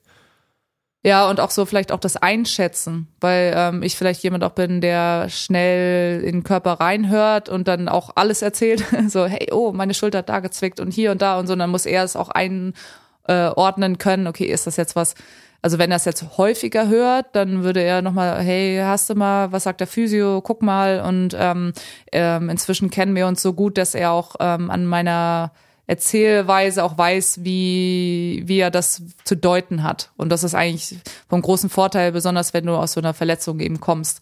Mhm. So, ich, ich habe ihm halt damals auch viel erzählt, weil ich einfach Schiss hatte. Ich hatte einfach Schiss, haben wir zu früh angefangen? Was ist, wenn das jetzt irgendwie, wenn ich wieder einen Vorfall bekomme? Ähm, das sind ja auch einfach Belastungen, die wir da fahren. Und du, wenn du es dann noch nicht einschätzen kannst, wenn jetzt auf einmal da ein bisschen weh tut, so, hey, hör mal zu, äh, ich merke das und das, ja, das ist normal, äh, guck mal, wenn es nicht besser wird, müssen wir nochmal, aber so, das ist ja wirklich so ein Abtasten. Und ähm, hätte ja auch sein können, dass wir die Reha machen und dann am Ende ich ein paar Sprünge mache und das ist geht nicht, also es könnte ja natürlich auch passieren, das war uns ja auch klar, dass es passieren kann. Von da aus, äh, wie es jetzt ausgegangen ist, das ist natürlich perfekt. Hm. Ja, nach so einer Verletzung nimmt man ja viele Sachen viel bewusster wahr als vorher. Also so dieses kleine Spüren von den Kleinigkeiten, da hast du ja vorher überhaupt nicht dran gedacht oder drauf ja. geachtet, weil, ja gut, hast ja keine Rückenschmerzen gehabt und du warst ja stabil und konntest alles machen. Und danach auf einmal bist du halt, hast du noch Angst und Unsicherheit und dann weißt du halt auch nicht genau, ist es jetzt, spüre ich da noch was oder ist es schon ein Schmerz, ist es ein richtiger Schmerz, ist es noch okay oder ist es schon zu viel? Das ist so immer so diese Schwierigkeit dann später beim Deuten, als auch für, für mich als Trainer. Ich habe jetzt auch jemanden gerade noch drin im, im Coaching, der auch einen Prolaps hatte und dann ist immer die Frage, okay, wie viel spüren ist jetzt noch in Ordnung oder wann würde ich es jetzt als Schmerz, Schmerz einschätzen? Und oder kennt er seinen Körper, dass er das überhaupt einschätzen kann, was da gerade passiert? Ja. So dass das ja auch immer. Ja. Ja, das, das stelle ich mir nicht, äh, nicht einfach vor. Allem, du hast ja auch ein Stück weit als Trainer Verantwortung dafür oder äh, so und dann äh, stelle ich es mir schon komisch vor, wenn du die Person gar nicht kennst, dass man irgendwie erstmal ein bisschen vorsichtiger ist und erstmal irgendwie schauen möchte, weil du willst ja auch ihn nicht kaputt machen. So, stelle ich mir schon schwer vor. Hm, ja, ja, ist es auch. äh, ich überlege jetzt gerade, weil damals in der Reha von der Kim und der anderen Kim, die zwei Turnerinnen. Ja, stimmt, die beiden Turnerinnen, ja. Genau, da, die hatten ja beide Kreuzband, eine links, eine rechts. Mhm. Ähm, da warst du mit dabei, oder? Als sie dann sozusagen Urlaub Reha gemacht ja, haben. Genau, weil, die Woche war ich dabei. Die Three Ks. Genau, die drei Carla, Ks. Kim und Kim. Genau, Carla, Kim und Kim. Ja, weil das war ja, das war ja auch ganz cool, glaube ich, weil das war doch so, Ihr wart da ja alle drei eigentlich jeden mhm. Tag immer am OSP. Mhm. Ähm, ich habe mit der mit den beiden Kims auch oft ein Training gemacht gehabt und zwei Turnerinnen. Das heißt, die waren aber auch noch äh, in der Turnhalle teilweise auch und haben da noch ein paar Sachen ja. gemacht, speziell fürs Turnen. Aber richtig turnen konnten sie nicht. Aber halt sonst jeden Tag im Kraftraum mhm. und halt Vollgas trainiert, du genauso. Mhm. Und irgendwann wird es halt langweilig und öde und dann war ja die Idee, komm, die drei gehen jetzt mal in Türkei in dieses geile Sporthotel und machen dort mal einfach, ich glaube, neun Tage kann es sein. Ja, ich glaube knapp sowas. über eine Woche, ja. Genau.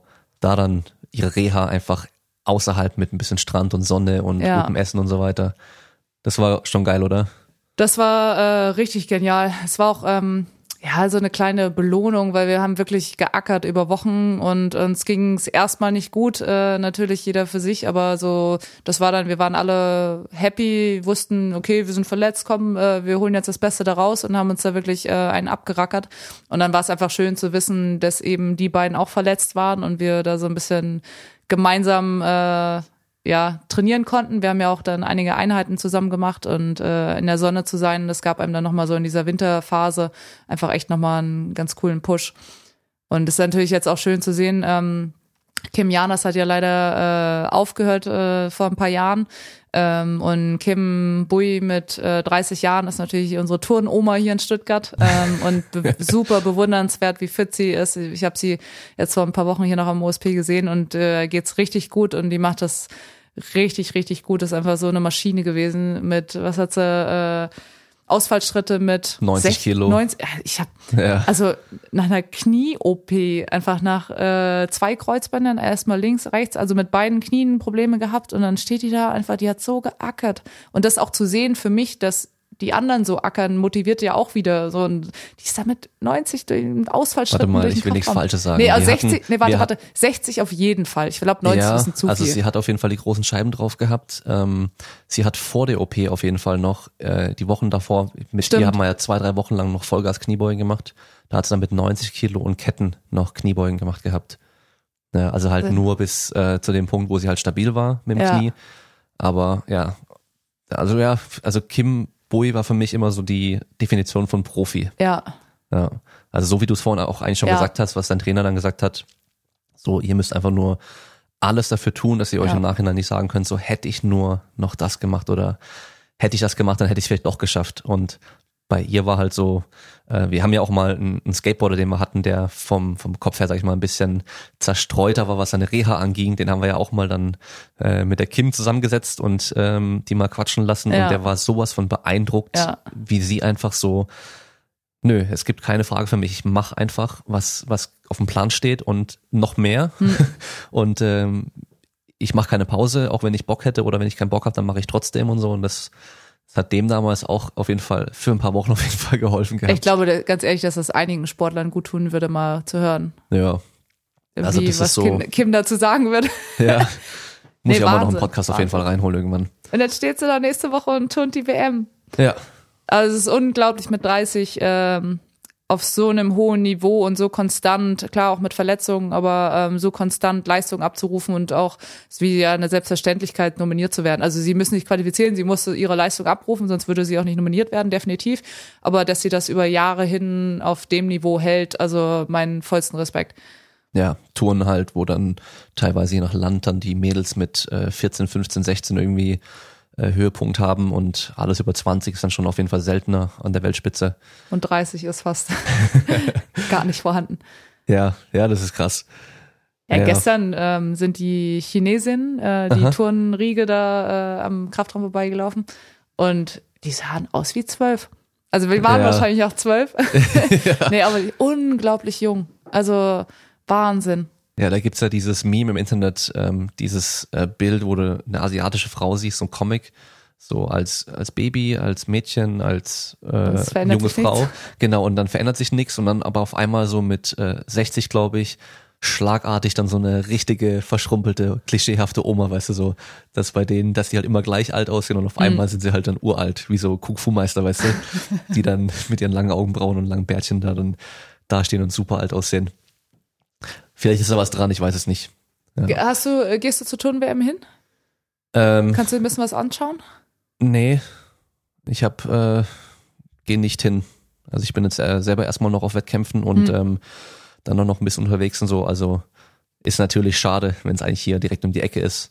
Aber ja, ich sag mal so, die unsere Leute kenne ich ja, Ja. vom Training und äh, ich war auch schon in der Halle teilweise dabei und kann dann auch zu gucken, was die machen Ja. und so. Also ja, ist natürlich schade.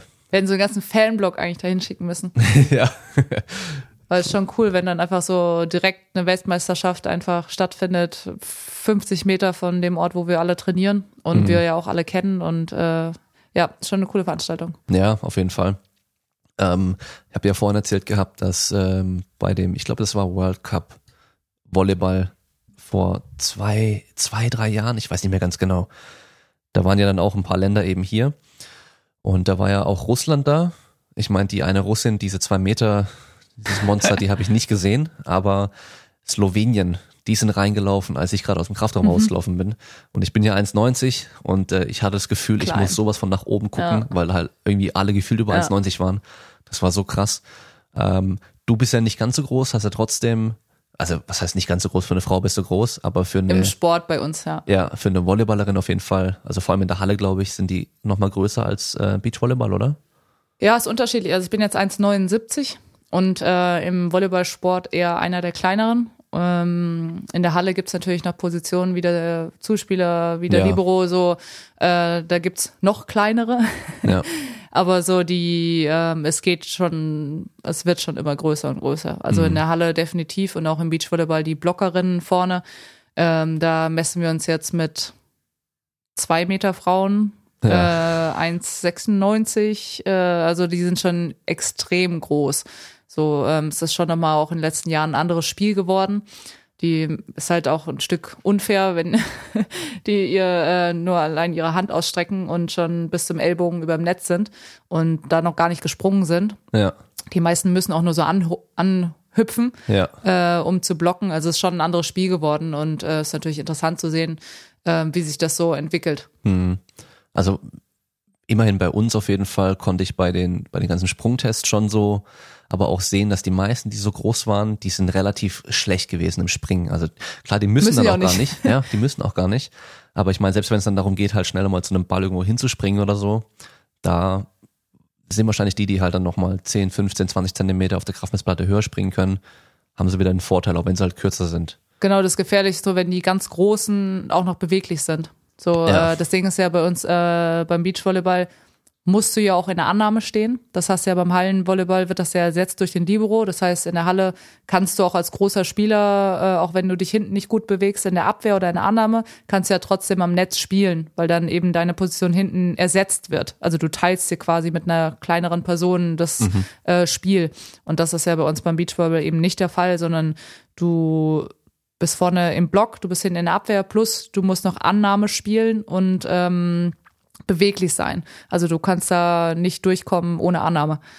Und da hast du halt bei den Großen, ähm, die machen das jetzt immer besser, die trainieren natürlich auch.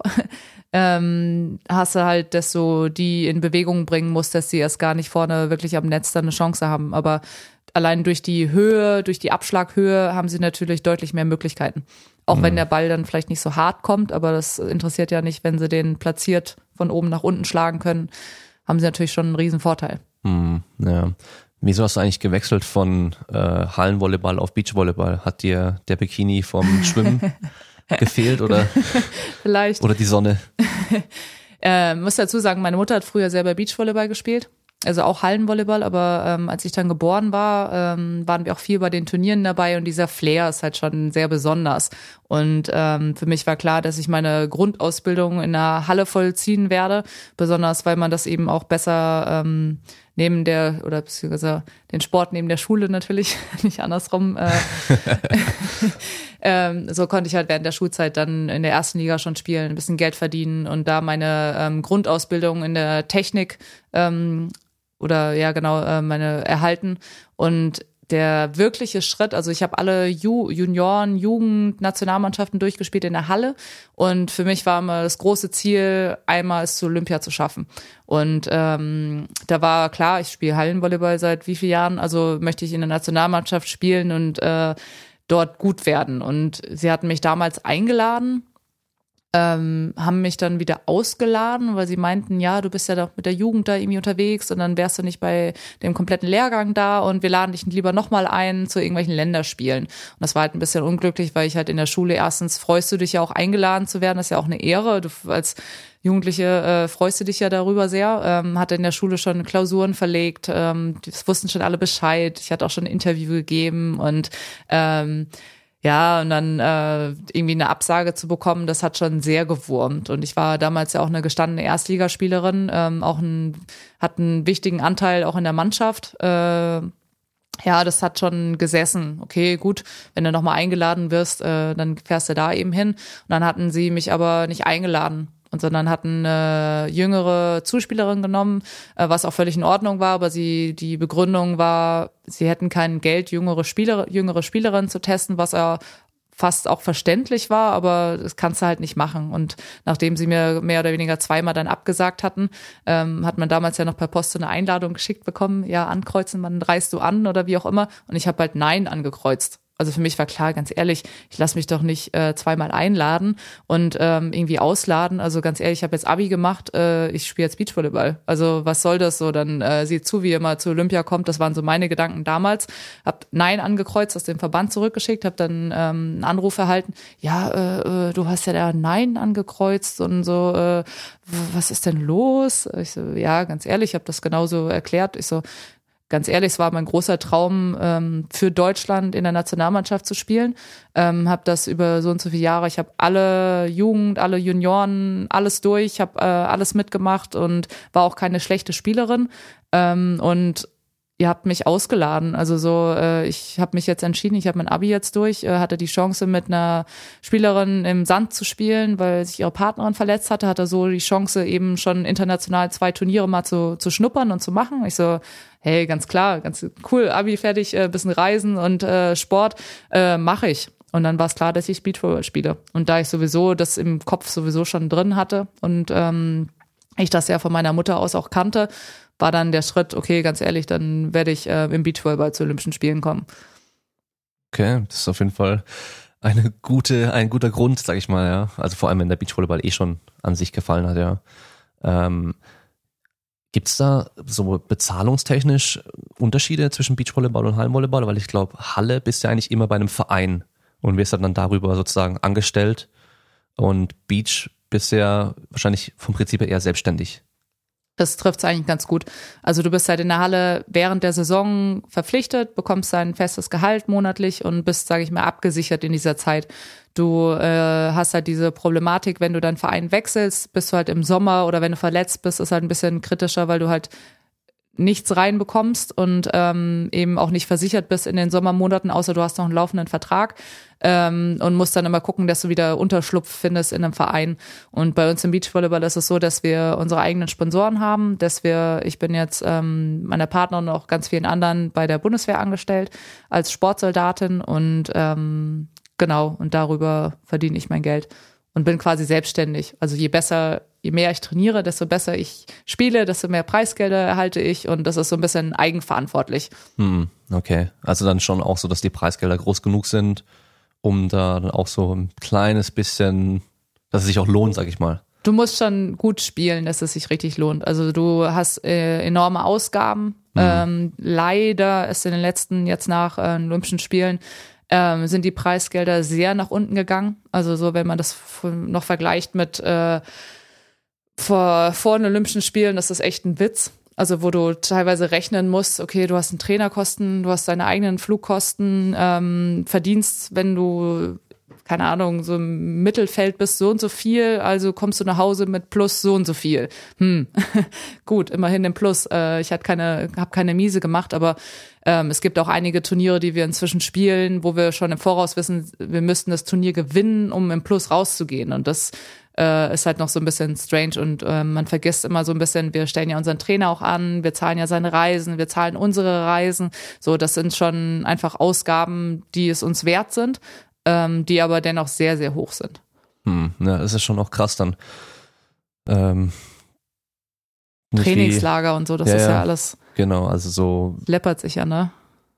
Sonst bist du ja dann irgendwie bei einem Verein und viele so Sachen werden ja dann auch über die Verbände und so weiter dann geregelt, aber das ist ja hier jetzt dann schon alles auf eigene Faust im Endeffekt.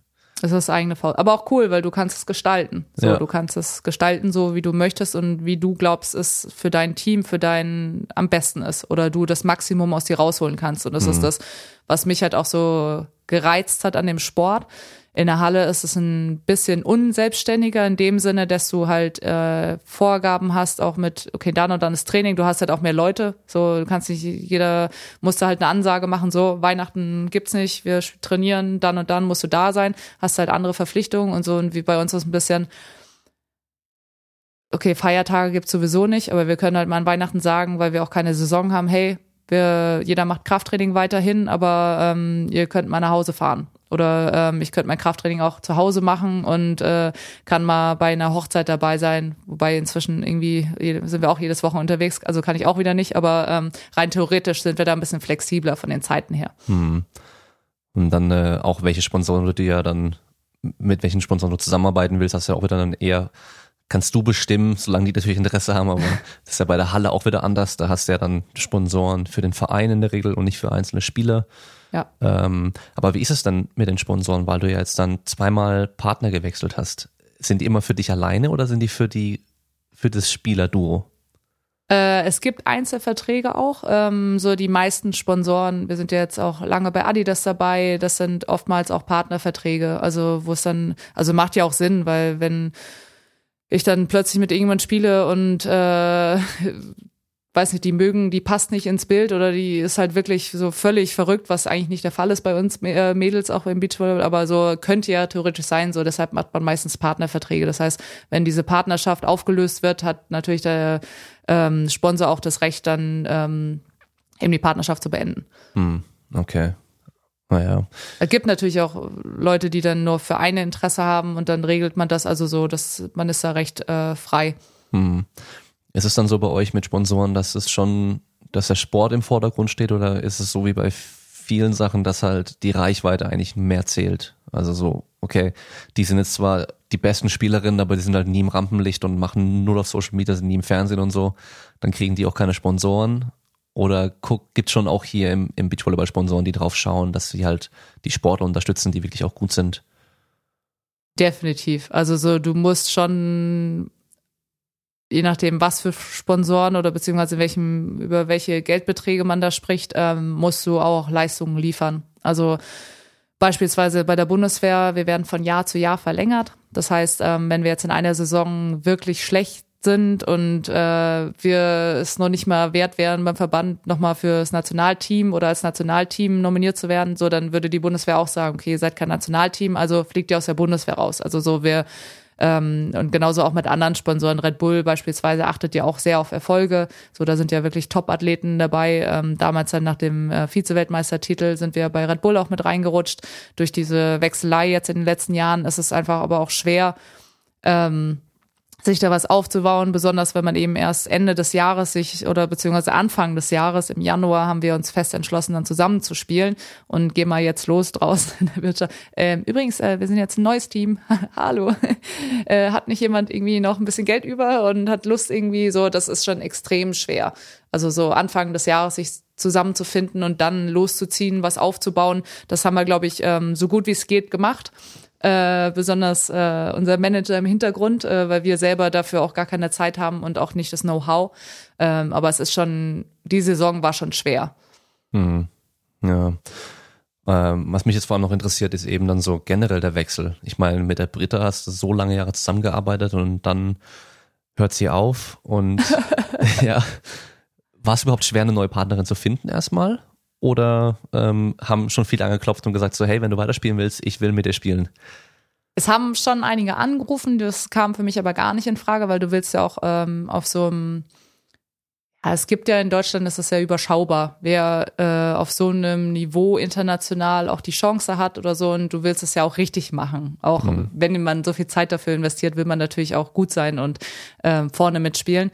Und ähm, das war schon nicht so einfach ja. ähm, jemanden zu finden und eine Britta wird es sowieso nicht mehr geben. Also das ist, äh, das ist klar, soll es auch gar nicht, weil das ist so unsere ähm, Vergangenheit, die wir abgespeichert haben. Und ähm, ja, man, man lernt sich immer wieder neu kennen. Also man muss in jeder Partnerschaft dran arbeiten und man muss in jeder Partnerschaft schauen, ähm, wie tickt der, was passt oder wie auch immer, muss ich halt extrem erstmal kennenlernen. Und das dauert, hat, also dauert wirklich ein, einige Zeit, bis man dann wirklich sagt, so, ah, okay, jetzt weiß ich, wie ich so in dem Moment Stress, äh, Reisen, müde sein, wie der tickt, äh, wie kann ich das nutzen und so. Und das ist schon im Hintergrund, äh, es ist Arbeit. Hm. Hast du da am Anfang dann noch irgendwie ausprobiert? Also mit der und der mal ein bisschen trainiert oder?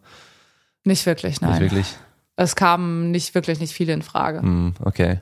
Und wie lang, wie lang dauert es dann, bis man sich so auch einfach auf dem Feld nur einspielt, dass man so weiß, okay, ich meine, mit der, mit der Britta ist wahrscheinlich äh, so eine ganz Palette an Tricks gehabt und äh, Spielzügen und Taktiken. Da musste man nicht mehr sprechen, sondern man wusste genau, okay, wenn sie das macht, dann, dann machen wir das da. Und ich weiß, wenn ich jetzt einfach dahin spiele, auch wenn ich nicht hingucke, die wird dann dort sein. Ja, man entwickelt so ein Gefühl und auch so die Sprache und die Augen. Ähm, ich habe ganz oft äh, ihre Augen sehen können, weil sie oft auch keine Brille auf hatte. Äh, so und dann siehst du allein an den Augen schon, wie sie drauf ist. Oder du hast auch so Codewörter, die du irgendwann redest du nicht mehr, sondern hast so ein Codewort und dann ah, alles klar. So das muss ich natürlich aufbauen in dem neuen Team. Und ähm, jetzt mit ähm, Julia beispielsweise, ähm, mit der ich ja seit Anfang des Jahres spiele, wir kennen uns seit klein auf was äh, wir haben sogar auch schon mal in der Jugend zusammen gespielt. Äh, was war das U23 EM und äh, in Berlin einmal beim Grand Slam, als Britta verletzt war. Äh, also so, wir haben schon ein paar Turniere gehabt zusammen und da hat es direkt geklappt. Und ohne dass wir groß vorher tra zusammen trainiert hatten, hat es geklappt. Somit wusstest du schon jetzt auf, also auf was du dich einlässt und dass es auf jeden Fall funktioniert, äh, spielerisch. Und man, man braucht da schon seine Monate und vor allem man braucht äh, diese Erfahrung im Stress, also wirklich dann auf dem Feld. Und da kannst du trainieren, wie du willst. Du brauchst diesen Stress dass einer angespielt wird, ein, der andere nicht, oder du brauchst diese Wettkampfsituation, um eben dich selber in dem Team kennenzulernen, um die andere Person kennenzulernen, darüber dann auch zu sprechen, sich auszutauschen, besser zu werden. Und das braucht es jetzt noch so, dass wir Situationen vorfinden, wo wir sagen, ah, okay, das war jetzt wieder neu für uns, so, äh, ah, okay, jetzt, der war ich ein bisschen mehr gestresst, da ein bisschen du und irgendwie, also so, das ist so eine ständige Weiterentwicklung. Mhm. Macht ihr da auch wirklich so sportpsychologische Sachen? Dass ja. jemanden habt, der euch da unterstützt? Genau, wir haben eine Teampsychologin. Okay. Und die eben auch genau daran arbeitet, auch diese mit Codewörtern, dass wir halt, ähm, ich meine, wir bringen beide sehr viel Erfahrung auch schon mit und ähm, entwickeln das auch immer ständig neu, wie wir eben als Team auftreten und haben so unsere Wörter auch auf dem Spielfeld, unsere Sachen, wie wir abklatschen und haben so unsere Rituale und die sind auch ganz wichtig fürs Team so dass man eben in einer Situation, wo der eine vielleicht mehr ansprechbar ist, vielleicht so ein bisschen im Tunnel, was auch gut ist, manchmal lässt man ihn drin oder eben, wenn es dann vielleicht dann gerade nicht so gut läuft, dass man mal kurz hingeht, so nochmal zusammen atmet und irgendwie dann dieses, ähm, ist halt sehr wichtig, dann als wirklich Team auf dem Feld zu stehen und Taktiken zu entwickeln. Wir haben ja beispielsweise auch keinen Trainer. Ähm, das heißt, wir sind ja im Spiel auf uns allein gestellt. Also wir müssen wirklich unsere Taktik umändern, anpassen und äh, neu herausfinden, was passiert da gerade auf dem Spielfeld. Und das erfordert natürlich auch äh, sehr viel Spielwitz und sehr viel Teamgeist. Und mhm. wer natürlich das beherrscht und schnell umswitchen kann auf die Situation, hat natürlich einen Riesenvorteil. Was ich mir jetzt bei Beachvolleyball schwierig vorstellen kann, ist, man ist ja nur zu zweit. Das haben wir jetzt vor dem Podcast ja schon kurz besprochen gehabt, so dass äh, ja beim Fußball oder ein anderer Sportler mit vielen Mannschaftskollegen da kann ja einer mal schnell untergehen und so oder äh, dann macht der eine einen Fehler, macht man jemand anderes einen Fehler und so weiter. Aber jetzt hier zu zweit, da sucht man wahrscheinlich teilweise auch mal schnell einen Fehler beim anderen, oder? Du kriegst die Fehler sehr schnell aufgezeigt. Also ja. so, du kannst dich ähm, gar nicht verstecken ähm, im Mannschaftssport ist immer noch so ein bisschen, ja, wenn du schlecht bist, kannst du doch mal ausgewechselt werden und du kannst dich auch nicht, klar, jeder sieht, wenn du einen Fehler gemacht hast, aber so, du kannst es irgendwie vielleicht noch mit anderen Sachen kompensieren und so und bei uns ist so, wenn du an dem Tag wirklich überhaupt nicht klarkommst und einfach fehlerbelastet spielst, so, dann stehst du da. So, dann musst du rauskommen. also das ist schon eigentlich recht hart, also mental, äh, wir nennen es immer so ein bisschen Mental Fuck, äh, also es ist wirklich, ähm, du musst da dann raus. Du weißt, du kannst nicht ausgewechselt werden. Du fühlst dich wie, alle gucken auf dich, du fühlst dich wie die letzte Person. So, und da musst du mit umgehen können. So, du musst Lösungen finden, du musst mit deiner Partnerin zusammenarbeiten, Strategien entwickeln. Und es ist ähm, bei unserem Sport, ähm, dieses ganze Spiel es ist nicht so lang. Also ich glaube, so die kann mal eine Stunde gehen, das ist aber schon sehr lang. Ich glaube, so im Durchschnitt äh, sind die Spiele so 40 Minuten mit äh, Pausen schon eingerechnet. Ähm, und so, die, es entwickelt sich. Also es kann sein, dass du den ersten Satz super gut spielst, dann merkst du da, oh, ein bisschen mehr Fehler, dann äh, irgendwie so, es schwankt immer so. Und es ist ganz spannend zu sehen, dass äh, viele Teams auch schnell mal dann strugglen oder dann machst du plötzlich mal zwei Fehler hintereinander äh, und dann wird dieses ganze Spiel einfach umgedreht. Dann ist der Gegner plötzlich vorne. So, und dann rennst du doch hinterher, obwohl du ja eigentlich die ganze Zeit gut gespielt hast. Und ähm, man muss wirklich schaffen, von Punkt zu Punkt zu denken und dieses Lösung finden, wie du aus den kritischen Situationen rauskommst. Also du, es ist sehr fehlerbehaftet, also eigentlich ist es so Fehlerbehebung, was mhm. du die ganze Zeit betreibst. Ja. Ja, das stelle ich mir schon, schon hart vor. Und ich glaube sogar eigentlich noch schlimmer, als wenn du ganz alleine spielen würdest. Weil Ja. du halt einfach die, dein, deinen Partner dann auf dem Feld daneben Dann- dran stehen hast und der guckt sich an und denkt sich so, Alter, was machst du? Ja. Jetzt äh, spiel mal gescheit, so wie wir es im Training gemacht haben. Und du denkst halt dann noch eher so, ja gut, jetzt haben wir Jahr, also jahrelang teilweise ja trainiert und jetzt verkack ich's gerade, nicht nur für mich, sondern auch noch für sie. Ja, du kannst anders, du kannst es ja auch anders formulieren. Du kannst es ja sagen, okay, ähm, also beidseitig so, oh, ich merke, drüben ist gerade ein bisschen wackeliger. Gut, ähm, was kann ich machen? Ich äh, fühle mich gerade gut, so dann schlage ich meinen zweiten Ball, übernehme einfach Verantwortung oder äh, gehe zum Aufschlag und sag, äh, okay, äh, ist gerade Zeit, ähm, so die Verantwortung zu übernehmen, lauter zu sein und dann mache ich einfach noch einen besseren Aufschlag. So, du hast ja eigene Möglichkeiten, um deiner Partnerin zu helfen, genauso auch andersrum, ähm, um wieder ins Spiel zu finden. Oder du kannst Input geben, hey, guck mal, ähm, du in der Annahme gerade passiert das und das oder guck mal im Angriff, der Gegner macht gerade das und das, nimm dir mal den Schlag vor oder mach das, das, das. So, du hast ja, deshalb ist es ja irgendwie so, so schön bei uns, weil du, ich kann ihr ja die ganze Zeit helfen, genauso andersrum ja auch. So, ich kann ja einfach besser spielen, so dann äh, würde man den Fehler vielleicht kompensieren. So, und das ist halt irgendwie so ein ganz taktisches äh, Spiel, was wir da spielen. Hm. Und ähm, kein Trainer, ist es jetzt aktuell, dass ihr zu zweit noch keinen Trainer habt oder einfach während dem Spiel ist kein Trainer da? Während dem Spiel dürfen wir Okay. nicht gecoacht werden. Also so Okay, ohne okay. Trainer würdest du auf dem Niveau nicht bestehen können. Ähm, also du würdest schon auch erfolgreich spielen können, aber ich glaube, um Sachen abzunehmen, um diese Übersicht zu behalten, die Objektivität, brauchst du einfach eine außenstehende Person. Und äh, in Amerika und in Brasilien auf der Tour, inzwischen auch im Jugendbereich hier in Europa, ähm, dürfen Trainer coachen. Das ist jetzt seit ein paar Jahren schon so. Und es kann sein, dass sich das unser Sport da so ein bisschen hin entwickelt, dass eben gecoacht werden darf, aber zurzeit international darf nicht gecoacht werden. Ist natürlich ein ganz anderes Spiel, wenn ein Trainer da sitzt. Ich weiß auch nicht, ob ich es gut finden würde. Ja, also ich, ich meine, das, wenn ich jetzt so einfach an den Kampfsport zum Beispiel denke, da hast du ja, du machst ja so einen Gameplan vorher mit einem Team zusammen und du weißt, okay, der, der Gegner hat Tendenzen, das und das und das zu machen, der kämpft normalerweise so und so und so. Und wenn du da dann in den Kampf gehen würdest und du dürftest dann zwischen Runden nicht mehr coachen und der andere macht auf einmal was ganz anderes und bist nicht vorbereitet darauf. Ja. Das stelle ich mir halt schon mies vor.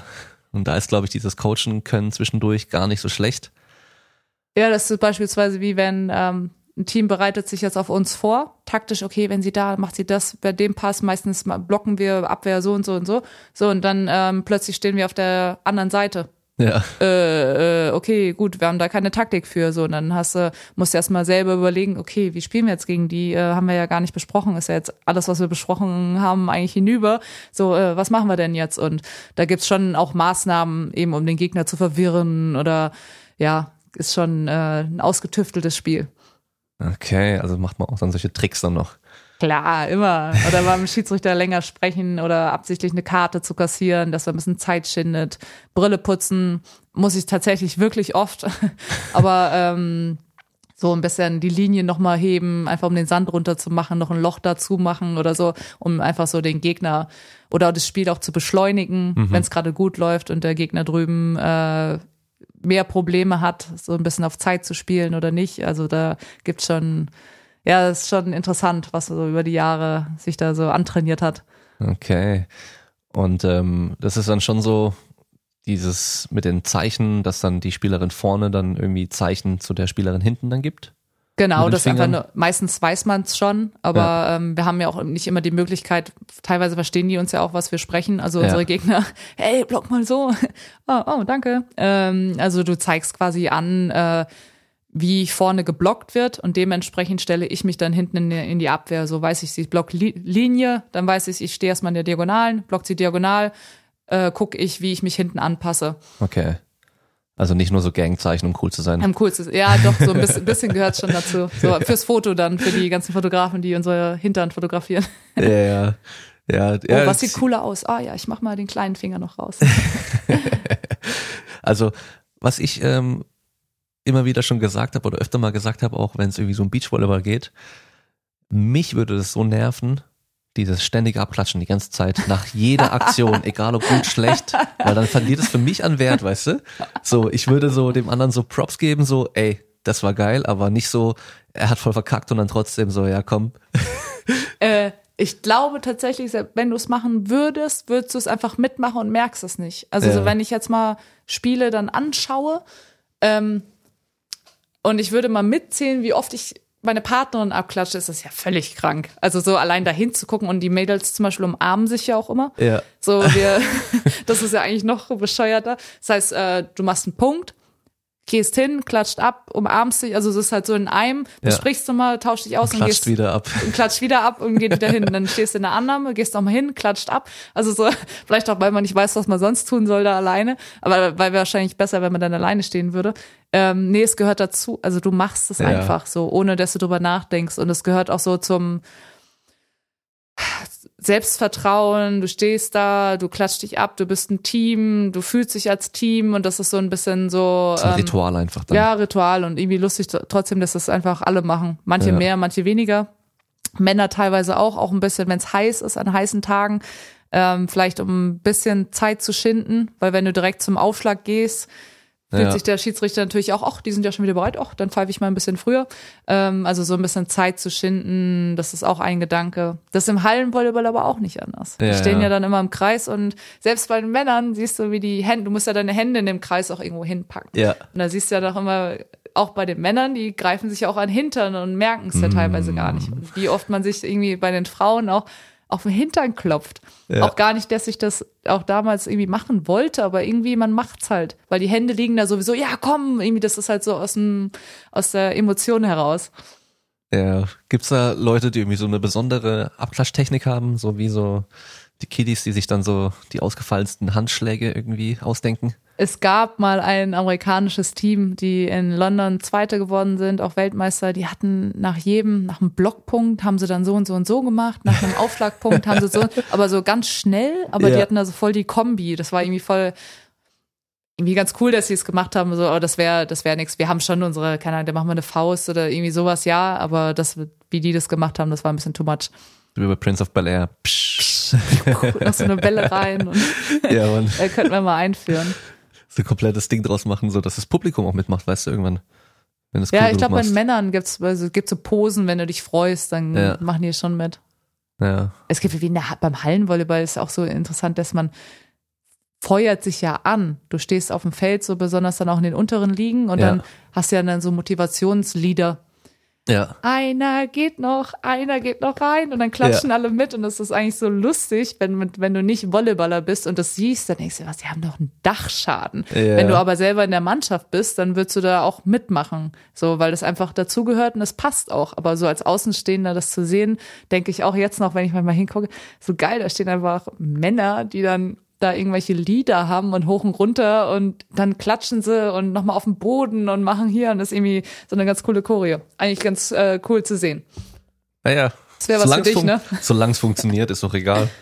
Ja, ja, Also wenn es hilft, um zu gewinnen, dann sollte man alles machen. das stimmt. Warum auch nicht? So, ähm, wie sieht's denn jetzt bei dir in Zukunft aus? Was ist geplant? Was steht an? Ist Tokio auf dem Schirm?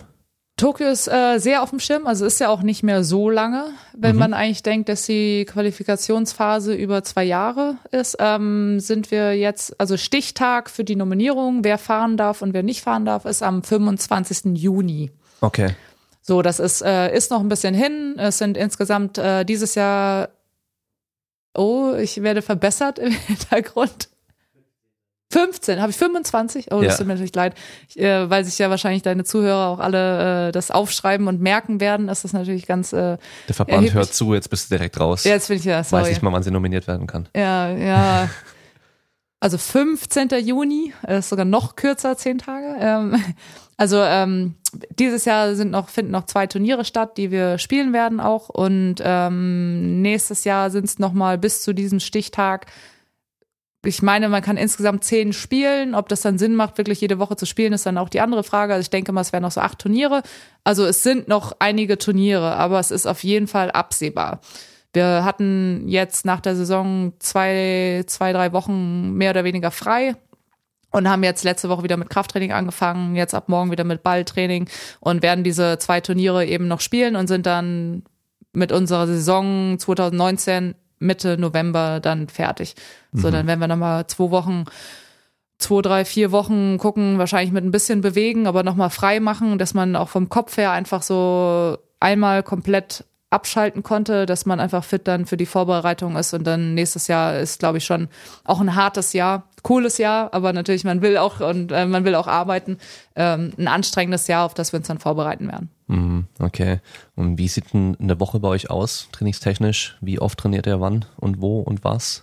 Es ist ein bisschen unterschiedlich, in welcher Phase wir uns befinden. Also jetzt gerade heute, äh, die Woche mache ich dreimal Krafttraining. Wir werden dann ähm, jeden Tag Balltraining mit einbauen und an den Tagen, wo wir kein Krafttraining haben, haben wir zweimal Balltraining.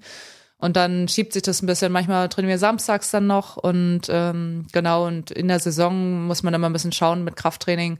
Äh, also zwei grob. Äh, manchmal, wenn du Turniere hast oder so, dann schaffst du nur noch vorher einen Kraftstoß. Ähm, dann ist es dann nur einmal, aber ich würde sagen, dass ich jetzt seit Januar, also mindestens einmal in der Woche im Kraftraum war. Also deutlich mehr, aber das äh, Mindeste war einmal. Okay. Viel mehr würde wahrscheinlich gar nicht gehen, oder? Nee, du hast halt, es ist halt schon auch anstrengend im Sand. Also wenn du jetzt eine volle Belastung im Sand fährst, sind so pro Einheit so zwei Stunden. Mhm. Und wenn du da mit Springen und Hechten und Rennen, das ist halt dann auch einfach Belastung.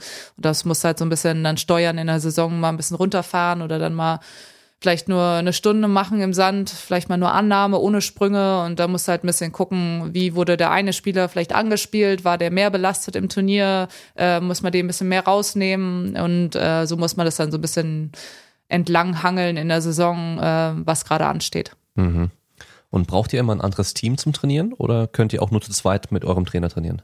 Es ist natürlich möglich. Ähm, es gibt viele Übungen und auch äh, wir arbeiten ja spezifisch. Also wissen dann nach dem Turnier, das und das hat nicht funktioniert, da müssen wir dran arbeiten. Ganz oft sind es Spielsituationen, wo es natürlich gut ist, wenn du einen Gegner hast, äh, eben auch einen guten Gegner. Das heißt, wir spielen sehr viel auch im Training gegen Jungs.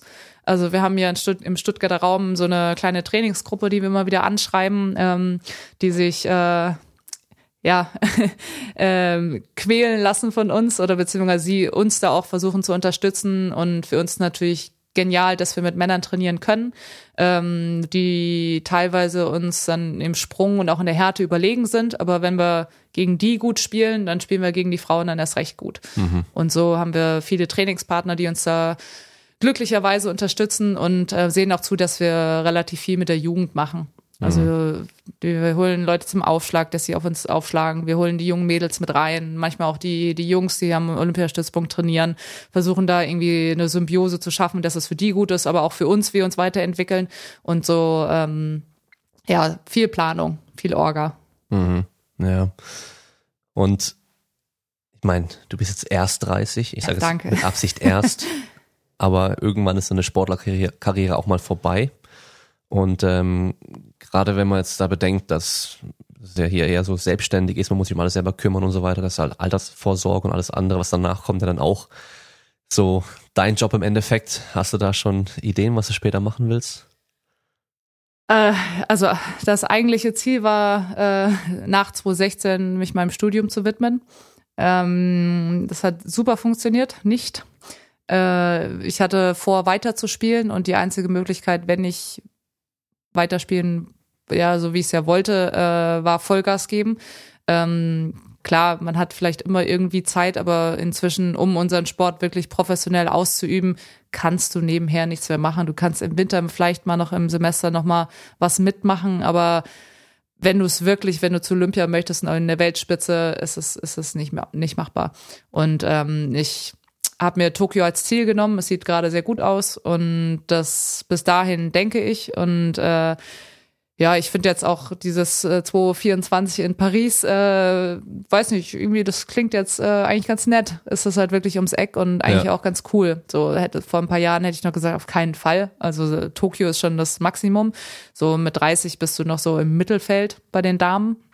Es gibt jetzt eine Olympia, dreifache Olympiasiegerin, die 40 ist die okay, immer noch krass. spielt und mhm. die es sehr wahrscheinlich auch zu Olympischen Spielen schafft. Also Wahnsinn.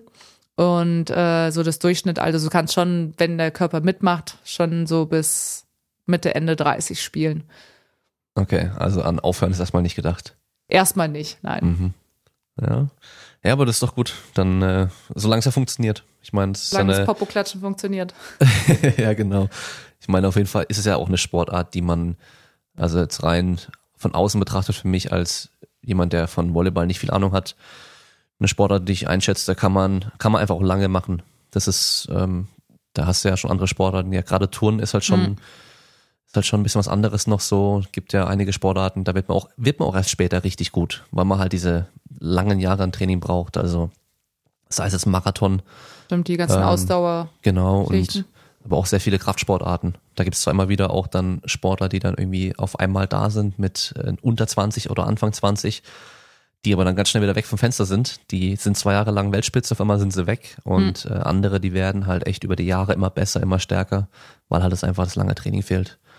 Das Ja. ist bei uns, ähm, man kann dem Spiel sehr viel mit Erfahrung machen, dass wenn du schon viele Spiele hattest, viele Situationen, weißt einfach in den richtigen Momenten, was du machen musst, so da spielt Erfahrung natürlich eine große Rolle und deshalb sind auch viele, die dann über 30 sind, so erst in dem Alter, in dem perfekten Alter für Beachvolleyball.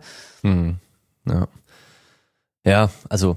Weil die hilft keine Athletik, wenn du im Endeffekt den Kopf Genau. nicht dafür hast. Genau, ja, also ähm, ist ja auch, glaube ich, selbst im Fußball, wenn du da so äh, Mannschaften von alten, also ehemaligen Spielern nimmst, die nicht mehr die fittesten sind, aber gegen so eine junge Mannschaft, die zwar topfit sind, also körperlich, die, die rennen schnell und alles, dann können die Alten trotzdem halt noch gut mithalten und die wahrscheinlich abziehen, halt ausspielen. Aber wenn es halt darauf ankommt, dann halt schnell zum Ball zu rennen, wird der Junge wahrscheinlich halt schneller dort sein. Ja, Aber da ist ja im Volleyball oder im Beachvolleyball dadurch, dass das Feld ja deutlich kleiner ist, ist das schon mal das ein weniger wichtiger Punkt. Also du kommst ja immer noch recht gut an, an jede Ecke Du im liest Feld. halt, du, du liest ja irgendwann. ist ja wie Ja. beim Tennis, beim Squash oder so, Batman, wenn du mal gegen Ältere spielst, denkst du auch, so, äh, der kann doch gar nicht, der kann doch gar nicht mehr sich Ja. bewegen. Und im Endeffekt spielt er genau dahin, wo du es gar nicht oder gar nicht mit rechnest. Also da ist schon viel Auge auch gefragt und das Mhm. ist ähnlich wie bei Tennis und beim Batman. Gibt's noch irgendwas, was ich dich nicht gefragt habe, aber eigentlich Stimmt. hätte fragen sollen? Als, als Laie im Beachvolleyball. Nee, ich glaube, wir haben echt Was auch- viele Themen durch mit Verletzungen, mit äh, Was auch vielleicht Olympia. so die Fans Die interessant Fans. finden. Fragt uns. Was ist dein Lieblingsessen? Mein Lieblingsessen. Ah, ich, ich mach's nicht so oft, aber ich mag Pizza. Ah, ja. Ja, ich weiß nicht, das ist so eine echt so eine Belohnungssache. Und im Moment bin ich total, fahre ich auf Bohnen total ab. Ich weiß nicht, ich mag Bohnen total. Auf einmal Nee, ja, nee, auf der Pizza. Nicht. Äh, auch, aber ähm, nee, Pizza ist so, hey cool, lass mal Pizza. Irgendwie, ich mag Pizza total und ähm, das kommt immer mal wieder irgendwie vor, dass wir Pizza bestellen. Nee, ich habe manchmal das Bedürfnis nach dem Training irgendwie, dass ich, ich habe total Lust auf Bohnen. Also ich könnte mich echt zu Hause hinsetzen Mhm. und das äh, Glas Dose aufmachen und einfach die Bohnen essen. Was ich gerade habe, ich weiß gar nicht warum, aber ähm, ich habe jahrelang eigentlich keine oder kaum Gummibärchen gegessen. Mhm. Außer am OSP bei den Physios, da gibt's ja immer diese Dose, da greife ich dann schon noch mal rein und nehme. Aber in den letzten zwei Wochen habe ich irgendwie so viel Gummibärchen gegessen, einfach auch so vor und während dem Training irgendwie, Ja. weil ich einfach irgendwie, ich weiß nicht, mein Körper hat einfach gerade Bock drauf. Keine Ahnung, was da los ist. Aber ist ja, auch- ich finde irgendwie, wenn der, wenn der Körper nach irgendwas schreit oder so, dann, ja, ja. also so zum Beispiel dunkle Schokolade ist bei mir auch. Hm, Ich mag total dunkle Schokolade, mal zwischendurch so ein Eckchen. gar nicht meins. Ja. Bittere, nee. Und ich, ich muss ja dir auch noch gestehen, Oh, dass ich ja eigentlich immer Volleyball und Beachvolleyball gehasst habe. oh nein. Weißt Aber hat sich's ein bisschen geändert? Ähm, also ich erkläre es dir warum. Und zwar Oh Gott. in der Schule. Nein, äh, nein, sag jetzt nicht, dass auch. die Schule dir das Ja, doch. verdorben hat. Ja, ja, doch, weil ich hatte, also ich hatte immer verschiedene Lehrer, Hm. aber ab der, ab der, lass mich überlegen, zehnten Klasse, glaube ich, hatte ich immer nur Sportlehrer, die halt voll die, also typische Sportstudenten halt früher waren, die halt Hm. nur die ganze Zeit beachen. Und wir haben halt einfach immer nur Volleyball gespielt. Hm. Immer. Und ich war ja athletisch, ich war schnell und Hm. alles, weißt du, aber ja, war jetzt halt nicht der beste Volleyballspieler. Ich hatte auch keinen Bock einfach Hm. so. Aber es ging. Ich konnte ordentlich spielen. Es hat gereicht, dass ich da locker mitspielen konnte. Das Ding war aber dann beim Sportabi, musste ich ja irgendeine Ballsportart auch machen. Fußball habe ich gesagt, auf keinen Fall. Also Hm. Fußball war No-Go, habe ich ja nie im Leben gespielt. Das heißt, da werde ich auf jeden Fall schlecht abschneiden, vielleicht zu allen anderen. Dann äh, Handball gab es, glaube ich, gar nicht zur Option. Ich weiß auch gar nicht, ob es Bas äh, Basketball, weiß ich gar nicht, warum ich es gemacht ha nicht gemacht habe, aber ich habe dann Volleyball genommen. Ja. Und dann komme ich da morgens hin, ich glaube um sieben ging das bei uns sogar los mit dem Volleyball. Und die anderen haben alle anderen Sportarten später angefangen. Und ich und der andere Prüfling waren die einzigen, die dann da waren zum Volleyball spielen. Und es war halt sonst fast niemand da. Da haben die ganzen Lehrer und noch irgendwelche anderen ähm, äh, Schüler, die aber Volleyball spielen, dann gesagt, okay, komm, wir machen mit, dass ihr halt spielen könnt. Und da siehst natürlich alt aus. Ja, jetzt pass auf, ich stehe da, hinten, andere Seite hat Annahme, erster Ball. Was machen sie? Direkt eine Sprung, Sprungangabe.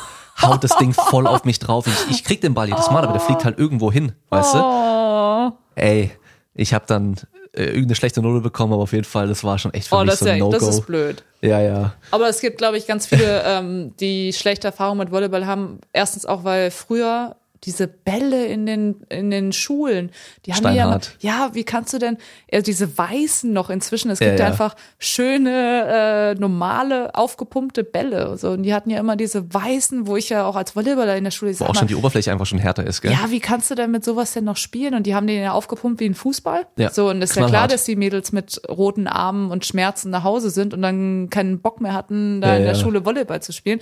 So, das ist eigentlich schade.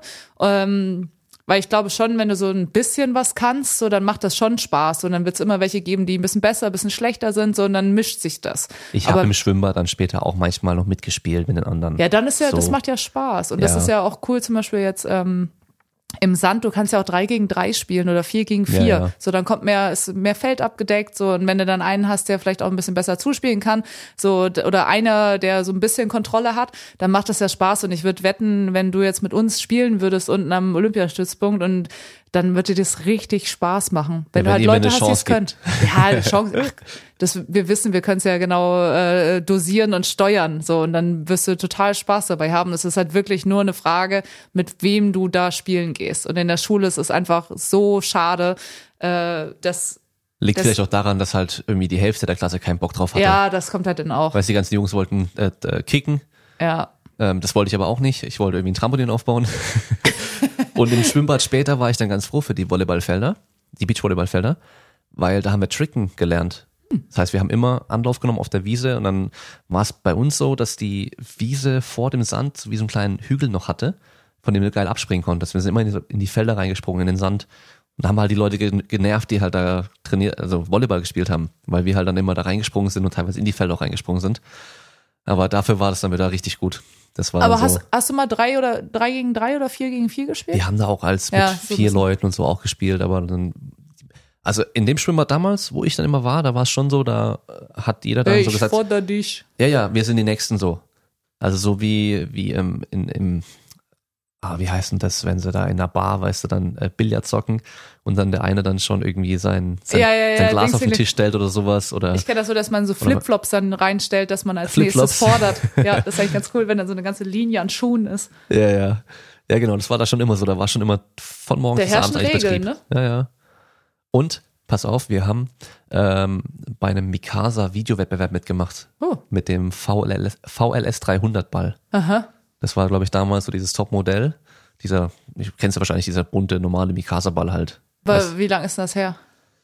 Ähm, das dürfte 2008, 2009 Ja, das ist noch die ja, gewesen ja. sein. Ja, ja.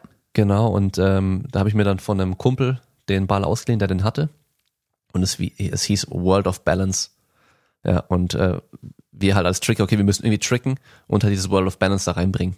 Und dann haben wir eigentlich nur uns alte Ninjas angezogen, weil wir hatten Ninja-Kostüme und haben dann, äh, das war so bescheuert. Das Video gibt's auch auf äh, YouTube.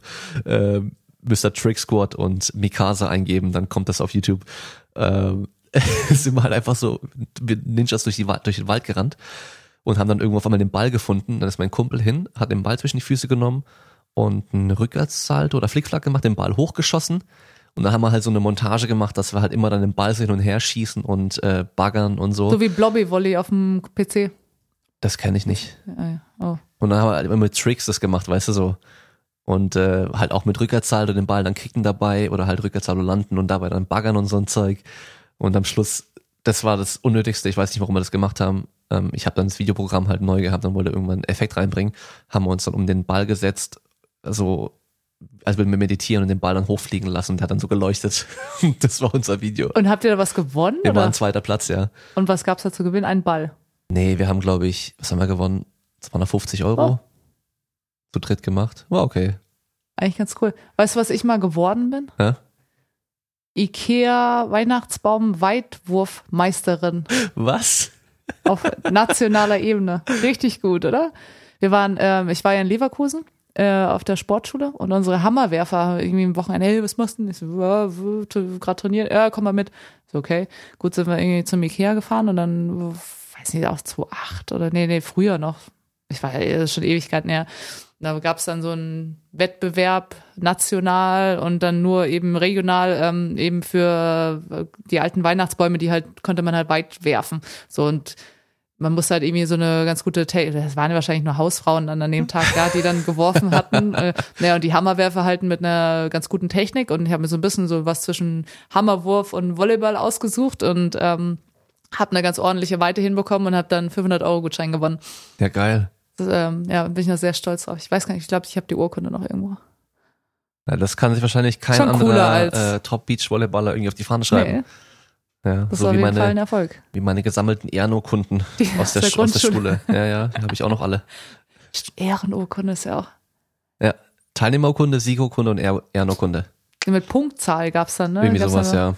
Ich glaube, das gibt's heutzutage auch nicht mehr. Heutzutage kriegen alle das Gleiche. Ja, Wahrscheinlich.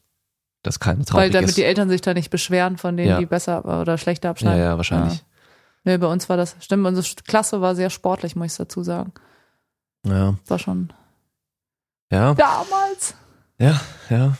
Hast du dein Studium eigentlich fertig gemacht oder? Nee, nee, nee. ich Angefangen hab vielleicht hast du? ein Drittel Was hast du angefangen? ähm, BWL, BWL. im Fernstudium.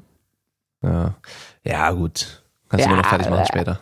Ja, ja, ich meine, beenden kannst du es sowieso. Also ich meine, das Gute ist, ich bin jetzt ähm, neuneinhalb Jahre oder bis schon fast jetzt meine zehn voll bei der Bundeswehr. Mhm. Das hat schon jetzt auch ein längerer Zeitraum und ähm, so, ich bin erstmal abgesichert. Ja, Also selbst wenn jetzt was passieren würde, hätte ich quasi noch anderthalb, zwei Jahre Zeit, theoretisch zu Ende zu studieren, ohne mir groß Sorgen machen zu müssen, hm. ja. wenn ich jetzt nicht im Saus und Braus lebe. ja immerhin. Ja. Okay. Cool. So. Zum Abschluss bekommt mein Gast immer nochmal das Wort. Oh.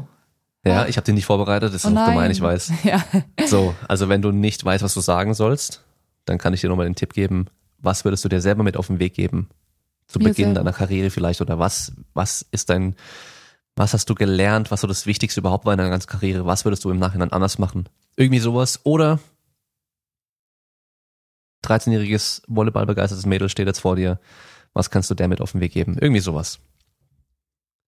Also, ähm, Denkerpose.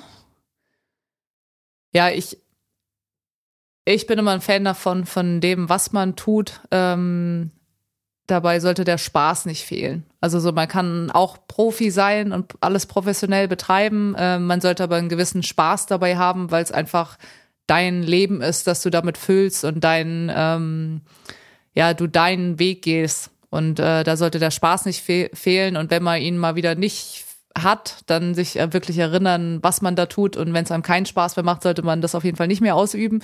Und solange ähm, ja der Spaß da eine große Rolle spielt und äh, an dem, was man tut, äh, ja, kann man auf jeden Fall glücklich sein. Sehr gut. Spaß ist immer gut. Spaß ist immer gut. Dann, wo können die Leute dich sehen? Äh, ja, auf Instagram. Dann ähm, darf ich das eigentlich schon sagen am 1.10. Der Blick zum Manager. Der Blick zum Manager. Ja. Ja, äh, ja, ich, nee, äh, alles gut. Äh, also bei Instagram könnt ihr mir gerne folgen, auch unserer Teamseite und ähm, immer mal wieder im Fernsehen kleine, kleine Sachen und äh, ja, vielleicht auch auf deiner Seite äh, kommen jetzt immer mal wieder. Irg irgendwo bei Ikea gibt's noch genau bei Ikea. das Bild. Weihnachtsbaum, Weitwurf, Champion des Jahres. mit so einem Weihnachtsbaum ganz weit Ja. oben. Ja, ich finde schon, dass man da stolz ist. Ich finde nicht, dass das jetzt in Ordnung ist, dass du das jetzt so runterspielst. Mach ich auch gar nicht. Das war total, total ernst gemeint. Ja, also man muss äh, auch kleine Erfolge feiern. Ich würde es mir auch an die Wand hängen. Ich wusste gar nicht, dass es das gibt. Wahrscheinlich auch nicht mehr. Wer weiß, jetzt hören es auf einmal viele Leute oh, und und jetzt geht's wieder los. dieses Jahr gehen alle dann richtig ab und trainieren dafür und äh, dann hast du keine Chance mehr. Toll. Wer weiß. Ja. Aber du bist der OG. Hat Spaß gemacht. Vielen Dank. Ebenfalls, ich pack die ganzen Infos, Instagram und so weiter in die Shownotes mit rein. Und an alle Zuhörer, wir hören uns beim nächsten Mal. Ciao. Tschüss.